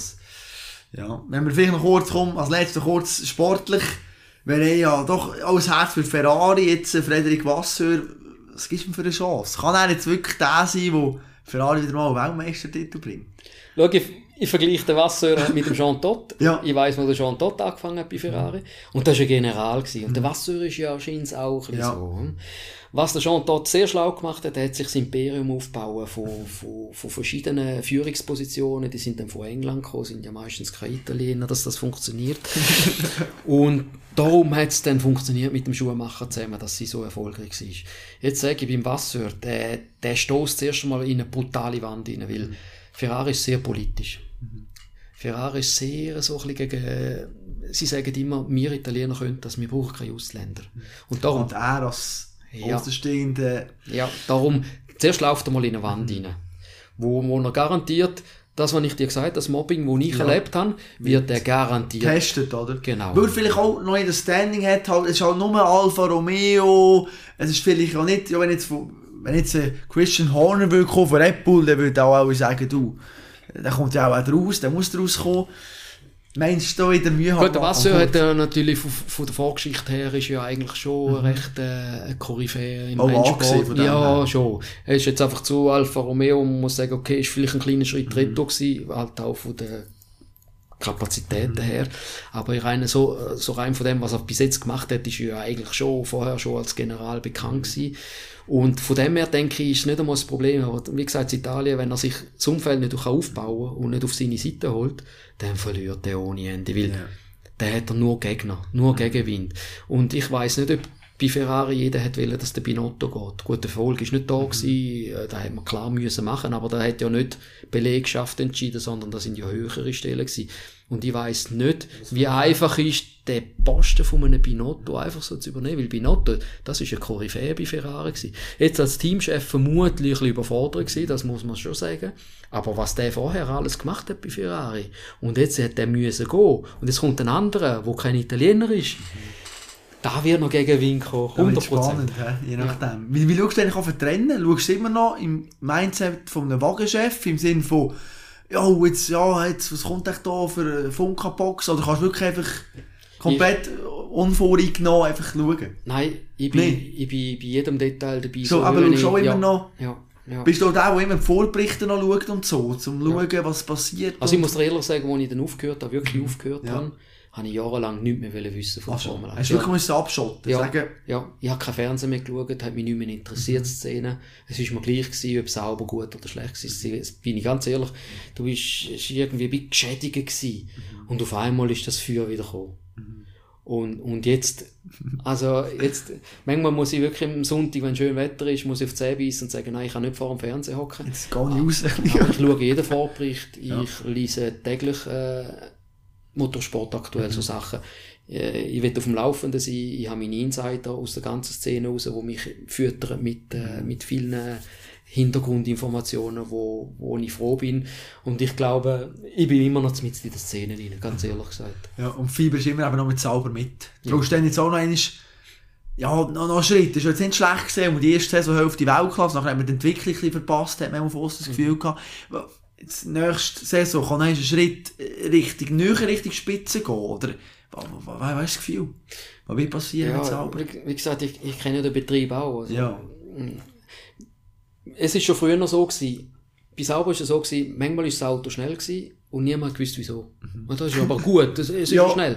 Das Problem ist dann halt einfach gewesen, das Auto wird auf einmal langsam oder mag nicht mehr mitheben. Aber dann weiß man in der Regel eben auch nicht genau wieso und dann reagiert, kann man nicht Schnell im reagieren. Sommer so passiert, sehr wahrscheinlich. Ja, genau. Wir haben natürlich auch Vorteile gehabt vom Gewicht, oder? Man ist ja leichter gesehen, Genau. natürlich ein paar Zehntel haben wir können, nein, und nachher hast du das Gefühl gehabt, eben, also selber auch erlebt, dass man einfach wie, ja, überfordert ist und nicht genau weiss. Wir, wir was- weiss nicht, in welche Richtung dass man etwas Ja. soll machen Ich mache jetzt nur das Beispiel. Ist zwar ein schlechtes Beispiel, aber schauen wir Mercedes an. Mercedes ist ja Anfangs der Saison äh, Reste längsamer mhm. gewesen als sauber. Also garantiert, das hat man gesehen. Ja. Und die haben relativ schnell, sind die auch sauber vorbeigezogen. Weil halt einfach, die haben ja auch nicht einfach können Geld ausgeben. Ja, haben- Budgetgrenze jetzt so hast, oder? Also Genau. musst- ja. Aber sie haben vermutlich eher, das, sind, da- das ist eben die Erfahrung, die die Spitzenteams haben. Wenn es nicht läuft, die wissen eher, wo ansetzen, damit es nachher wieder in die richtige Richtung kommt. Und in habe ich jedes Mal das Gefühl gehabt, wenn es nicht läuft, so, man ist immer ein bisschen ratlos. Vielleicht fehlt dort irgendeine Position, wo dann wirklich die richtige Richtung kann einschlagen kann. Und manchmal ist es aber auch noch ein bisschen finanziell, gell? Ja, aber dass man halt... Ja. Ja. man hat ja auch diskutiert, eben auch wegen den Weil, wegen den Löhnen. In der Schweiz höhere Löhne, Budgetobergrenze ist auch tendenziell ein bisschen ein Nachteil, oder? Aber, also, ich meine, sauber ohne Weil, das kann man sich nicht vorstellen. Nein, das kann man sich nicht vorstellen. Ich, ich habe so viel miterlebt. Das Sauber ist, das ist ja so eine, das ist ja so, wirklich, wenn du dort bist, weißt du, bist, du hast, du hast, du bist irgendwo, wo, du bist so ein Privileg. Ja. Also weißt, es gibt wahrscheinlich Raumfahrt, wo, wo so ein bisschen speziell ist, also NASA so, und nachher kommt Formel 1. Ja. Also muss man ganz ehrlich Ja. sagen, das ist, wenn du in dem Zirkus rein bist und du schaust, wie die Leute Fussen das wahrnehmen, dann, dann kommst du jeden Tag Hühnerhaut über. Dann Ja, gibt es Leute, die dann eine hohe Nase haben wegen dem. Die sind dann arrogant, weil sie dort arbeiten. Und dann gibt es Leute wie, meine, wie mich, die dann immer wieder zurückdenken, hey, du bist in Monte Carlo mal am Haken gestanden und hast gesagt, das willst du mitmachen. Und heute bist du dabei. Und du siehst jetzt die Leute, die jetzt am Haken stehen und du es nicht hochnäsig anschauen, sondern gib denen etwas, damit sie Freude haben. Dass sie vielleicht auch eben den Traum können verwirklichen können, den du, den du Oder ein bisschen dabei machen. können sein, Ja. indem du nur ein bisschen mit denen schwätzt, ein Foto machst oder mal schnell mit dem Auto ein Foto machen lässt. Für das bin ich ja bekannt gewesen. Ich habe immer Fans reingeholt und gesagt, Ja. komm, mach schnell ein Foto. Und die einen haben das nicht können verstehen. Und ich habe mich einfach immer zurückversetzt gefühlt und du bist dort mal auch im ha hinter dem Haken Hast du auch Freude gehabt, wenn Genau. jemand wäre gekommen. Genau. Und, und das ist auch spannend, vielleicht noch als Abschluss, ich meine, Netflix-Doku, sagt ihr etwas, schaust, Drive to Survive, über äh, Form, Formways. Habe ich geschaut, ja. ja. Was findest du dazu? Wird es so dargestellt, wie es ist? Weißt du, auch eben die Rivalität unter den Fahrern, haben wir auch gesagt, ja, McLaren dort, Ricardo, Lando Norris haben ein bisschen aufgespielt. Aber erkennst du dort die Formel 1 wieder, so wie du es erlebt hast? Ja, es ist einfach Netflix Teilsachen übertrieben. So, aber Aber vom, schon- vom Grundsatz her, also es hat sicher Rivalitäten gesehen, gegeben, die noch schlimmer sind als das, was man in Netflix sieht. Ja. Aber sie nehmen halt einfach heutzutage ein Bärli, wo vielleicht einmal kurz sich äh, zwei, drei Worte Ja. austauscht hat, die nicht schön sind. Und dann setzen sie dort drauf eine Rivalität, die eigentlich gar nicht so groß ist. Ja. Aber, den, aber es gibt die, die Bösigkeiten, die, die Un Unstimmigkeiten. Was ist die schlimmste Rivalität, die du erlebt hast zwischen Fahrern? Was sind da zwei Fahrer wo du gesagt hast, oh ja, also, da hat man gemerkt, dass die nicht wirklich miteinander können. Ja gut, das ist natürlich, äh, Krimi ist natürlich das beste Beispiel gewesen, Ja. weil äh, wir hatten Nick Heidfeld gehabt, als, als äh, arrivierter Star, er ist ja von McLaren gekommen, das ist ja wirklich dort mal das Talent gewesen. Und ein Jahr später ist ja dann der Krimi von, aus dem Nirgends rausgekommen, niemand hat den kennt, kein Mensch hat den kennt und der Krimi hat ihn schon relativ schnell äh, in die Schranken gewiesen, sprich hat ihn richtig Druck gemacht und der Nick ist dort, äh, dort sind sie dann nicht mehr so gut miteinander sprechen So, das ist nachher schwierig. Ist nachher schwierig. Auch in der Box sind oder so, nicht? So ja, das gibt so ein bisschen, das gibt schon ein bisschen so eine. Konkurrenz. Ja. Es ist ja so, weißt nicht, Rivalität, äh, vielleicht eine gesunde, würde man sagen. Weißt nicht gegeneinander schaffen, aber äh, ähm, wir natürlich, wir natürlich im Qualifying hat sich das immer aufgeschaukelt mit diesen zwei Fahrern. Die haben sich getrieben, bis der eine abgeflogen ist. Aber so noch den Zehntel Ja. rausholen oder den Hundertstel sogar, um noch Genau. schneller sein als der andere. Und wenn halt der andere dann einmal schnell das Auto in die Leitplanke gesetzt hat, dann hast du schon ein Lächeln auf dem Gesicht gehabt, aber nicht so quasi, ich mag es euch gönnen, sondern so quasi, schau, jetzt ist er am Druck. Äh, Gescheitert Gescheitert sozusagen, ja. zerbrochen. Aber ähm, sonst fahren, also Rivalität, richtig, das Gegeneinander, ähm, das kenne ich grundsätzlich nicht. Mhm. Fahrer sind immer so ein bisschen zurückgehalten vom Rennplatz, schauen für sich. Vielleicht mögen sie sich auch nicht so direkt, Mhm. aber sie, sie zeigen das gerne nicht, weil Du merkst einfach, wenn zwei Fahrer gut haben miteinander, Ja. dann, dann scherzen sie miteinander. Aber du merkst, bei Teilsfahrern, die sind so reserviert, wenn sie Boxen kommen, so fokussiert, dass du nicht kannst sagen, ah, der geht jetzt nicht zum anderen, weil er ihn nicht mag, sondern du weißt nicht, vielleicht mag er ihn nicht, aber vielleicht ist er einfach, weil er so fokussiert ist, halt nicht zum anderen scherzen. Aber wenn dann Kubica in die Boxen reinläuft, äh, dann ist es erst einmal Partytime, dann wird zuerst einmal Ja. gelacht. Weil eigentlich halt eine Person ist, die fröhlich ist und alles. Genau. Aber ich meine, Verstappen Perez hat so etwas gegeben in deiner Zeit, wo man nachher den anderen nicht führen lässt, wo man, wo man nachher verweigert, dass der andere noch einen zweiten Platz bekommt, wo man Ja. nachher nicht redet zusammen. Äh, Das, jetzt- ist schon erlebt. Ja, ja, auf der Rennstrecke gibt es dann Ja, keine Freunde mehr. Eben, das, nein, nein, nein. Eben auch Stallorte und so, Ja. da wie genau hat einfach gesagt, die gibt du, es da schon rein und da raus. genau, seit eh und je. Ja. Und der Fahrer kommt am Schluss zurück und dann, äh, mein, die Gespräche hörst du dann vom Chef. Ja. Meine, das, das wird ja dann richtig laut. Schon. Ja, ja, da, da, da, kommt, da kommt die Presse nicht mit über, aber der, Fahrer, Ja. äh, der Chef hat dann nämlich richtig laut mit diesen Fahrern geredet. Also vor allem, das war ihm dann Ah, gleich. gewesen. Und dann hat es dann nämlich schon geheißen, wieso hast du die ähm, Boxenfunk wieder, widersetzt? Sie gesagt? Und dann haben die immer ganz, ganz locker, wie sie sind, das sind halt Rennfahrer. Ah, Funkspruch? Ich habe nichts gehört, er hat nur gehuscht. Und So. dann, dann sind die weggelaufen. Und, und der Chef ist natürlich komplett durchgedreht, gell? Und die Fahrer sind so cool. Da muss ich sagen, das sind, das sind dann wirklich professionelle Fahrer. Die sind so cool, dass die dir das knallhart ins Gesicht hinein sagen. Und du weißt ganz genau, der hätte ich jetzt einfach angelogen. Aber du, du merkst es aber nicht im Gesicht, Nein, sondern nein, ernst eigentlich, Ja. nichts gehört, Genau. Ah, ah nein, es hat nur geruscht, ich habe nichts gehört. Im vollen Ernst und läuft er weg und dann weißt du, jetzt geht er irgendwo an und lacht sich Ja, kaputt, oder? logisch, ja klar. Nein, das, Das gehört ein dazu. Das Nein. so, also da muss man ganz ehrlich sagen, da bin ich, Stallorder finde ich, finde ich etwas Schlechtes. Mhm. Manchmal braucht es. Äh, Und das Zweite ist, es ist manchmal, es ist manchmal arrogant, so wie es jetzt der Verstappen gemacht hat, dass er gesagt hat, du, den lade ich jetzt nicht vorbei. logisch, aber kannst du dir vorstellen, dass ein Perez in Monaco Qualifying ist das Gerücht aufgekommen, dass er extra so ein Auto abgeschossen hat, dass dort der Verstappen nicht noch Polzeit kann machen und den Leclerc noch Ja. Pole kann. Kannst du dir das vorstellen, dass ein Ja. Formel 1 Fahrer das so macht? Ja. Tatsächlich? Ja, wie es der Schuhmacher schon gemacht hat, wie es schon andere gemacht haben. Ja. Dass man Das, extra... das geht um so viel. Das Schon. geht um so viel. Du holst alles zu der Trickkiste aus. Also weißt, ich kann jetzt das da nicht beweisen. logisch, aber Aber es gibt ja, Es- es gibt ja ja. Aufnahmen, wo, wo er kurz Vollgas gibt. eben ja, ja, wo er irgendwie zweimal Also- und äh, Genau. Und Das beim Schuhmacher, der hat Gut, ja das in, ja- in Rasgas das Auto in die Leitplanke gestellt und äh, ist ja nachher bestraft worden. Und Jahre später hat er ja zugegeben und hat gesagt, ja, ich ich has extra Ja. gemacht. Also, die Fahrer sind mit allen Wässerchen. Aber ich finde das so krass. Ja, aber gleich. Das, also ist nachher das eigene Auto wieder, ja, gut, nicht Aber- kaputt machen, aber Aber Nicola, sind Ja. wir ganz ehrlich, wenn, wenn du ein Sportler bist, und das ist das, was Ja. ich sage, man muss ja fair sein eigentlich, und Verstappen sollte ja eigentlich den Perez vorbeilassen, weil er mir der die ganze Saison immer geholfen. So, wenn du als Rennfahrer, und da bin ich, da, da habe ich auch viel Gespräche. alles, ja, gell? ich habe Gespräche gehabt mit diesen Fahrern. Ja. Und mir sagt, mir sagt ein Rennfahrer, wenn ich nachgebe, wenn mir einer sagt, du komm, gang doch hinterher, lass doch den anderen führen, dann bist du einfach nicht 100% der Racer. Mhm. Sorry.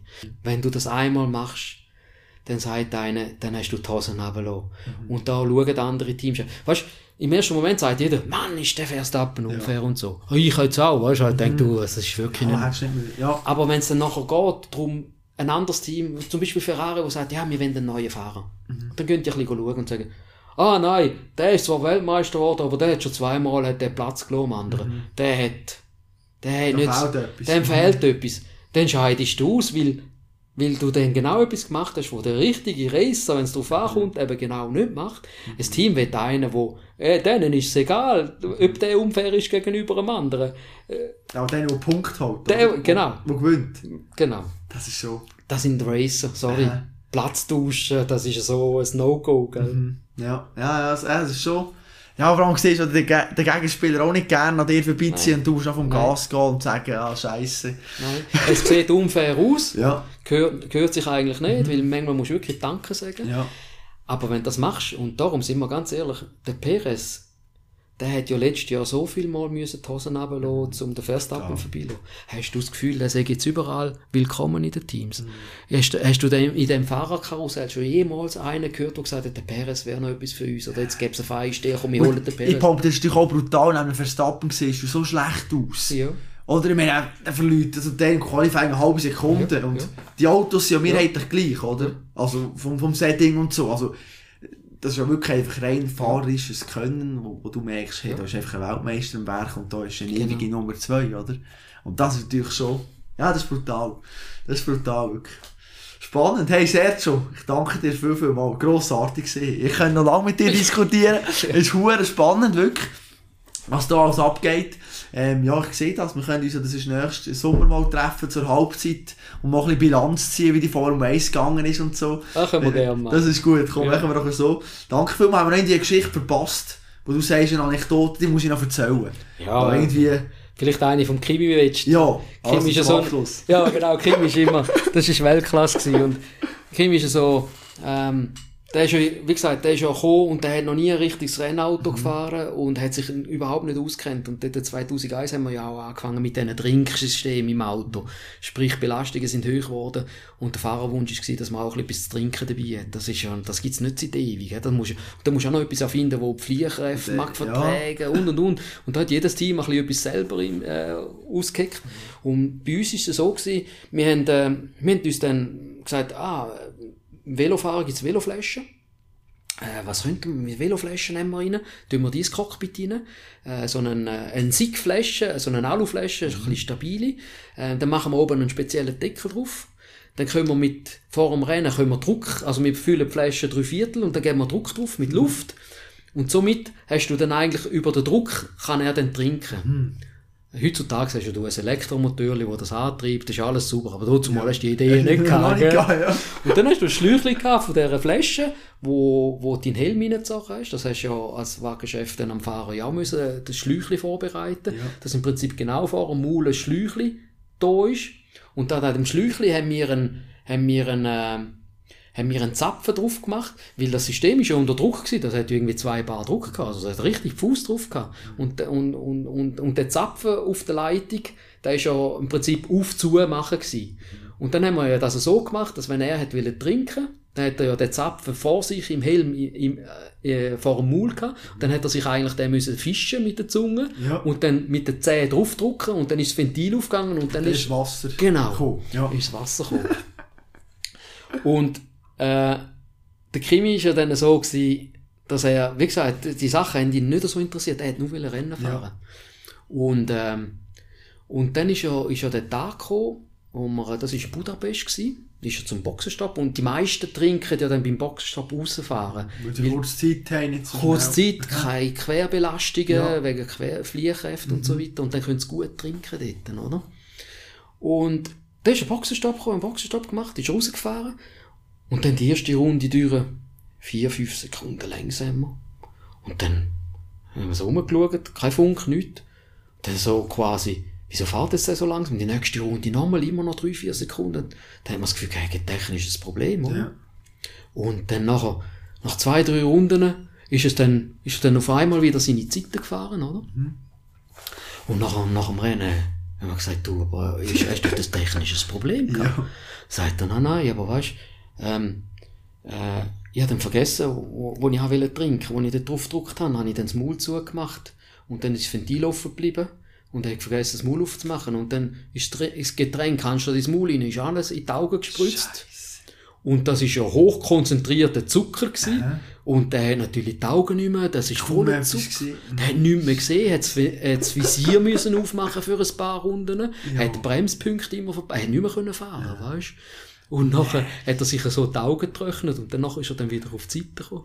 Und äh, wir haben natürlich, wir sind das natürlich kaputt gelacht, weil praktisch, er hat noch vergessen, das Maul aufzumachen nachher zum Trinken, oder?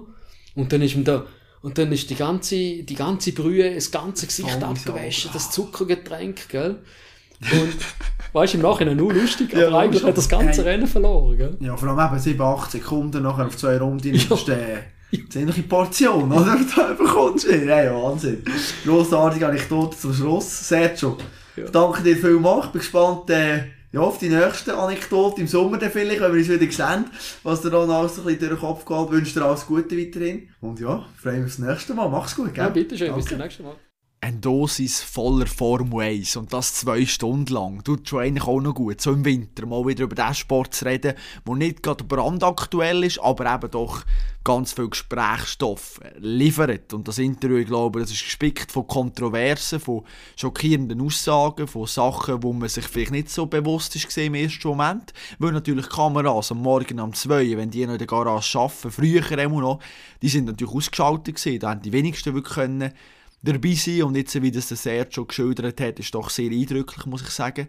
Und zeigt eben schon auch, dass wir das nächste Mal, wenn wir das Formel 1 Rennen schauen und am Sieger zujubeln, dass wir vielleicht auch kurz ein bisschen an die Mechaniker denken, die es überhaupt möglich gemacht haben, weil er vielleicht am Tag vorher seine Karre noch irgendwo in eine Wand hineingesetzt hat und nur dank eben diesen Mechaniker überhaupt wieder am Start gestanden ist.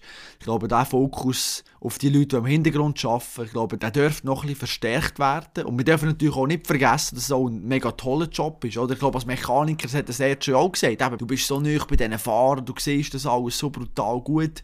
Es wird nie langweilig, du bist immer Vollgas dran und wenn das deine Leidenschaft ist, dann kommst du eben auch klar mit sehr wenig Schlaf, weil es einfach hure viel Spass macht, weil dein Herz einfach dabei ist und das ist glaube ich überall so und darum ähm, ja, können wir uns das doch glaube alle so ein bisschen zu Herzen nehmen und eben sehen wir, dass wir das mit der Stunde aufschreiben und so. Ja, das müssen wir dann sicher ernst nehmen und immer ernst nehmen, aber man merkt eben auch, wenn man Leidenschaft hat, dass vielleicht zwei, drei Stunden mehr gar nicht so viel Energie kosten, sondern auch ganz viel Energie geben können. Und eben genau das ist, was man liebt, was man darf machen. Und das, was ich eben hier mache, liebe ich auch unglaublich fest. Und darum freue ich mich jetzt schon aufs nächste Interview. In zwei Wochen geht es weiter. Wir gehen wieder ein bisschen Wintersport. Wir werden ein aktueller. Und zwar müssen wir über einen Skisprungsport reden. Im Moment Schweizer Debakelsaison, muss man ganz ehrlich so sagen. Ein Simon Ammann, der irgendwie nicht recht weiss, will er oder will er nicht. Ein Kilian Payer, der seit seiner Verletzung jetzt auch im Sommer noch irgendwo der Erwartungen hinterherkumpelt. Und zwar der ja ziemlich deutlich. Wenn man denkt, 2019 noch WM dritt geworden, jetzt im Moment noch kein Top-10-Ergebnis. Der Einzige, der ab und zu Punkte holt, ist der Gregor Deschwand, auch wieder in Engelberg, der einzige Schweizer gesehen, der Punkt. Und was es eben braucht, dass ein Skispringer möglichst weit kann fliegen kann. Oder, ich meine, im Fernsehen sieht das immer ein bisschen so, so ein gleich aus, ja, ist mal die bisschen auseinander und der Arm hinter und der sollte schon eigentlich fliegen, oder? Ist eben nicht ganz so einfach. Und ich würde es gerne besprechen mit Marco Grigoli, mehrmaliger Skispringer und jetzt aktuell SRF-Experte. Und dann, wenn wir das anschauen, die Faszination, Fliegen, wie das eigentlich alles so ein bisschen angefangen hat, auch wie seine Karriere verlaufen ist, er Sturz noch gehabt, wieder Verletzungen, ist so nie richtig eigentlich ganz an die Spitze gekommen. Und er kann uns dann auch erzählen, was es dann heisst, wenn man die ganze Zeit so ein bisschen hinten nachgumpelt, oder? Und wie schwierig das dann auch mental ist, um immer sich wieder neu motivieren und man probiert alles und merkt, es geht einfach nicht vorwärts.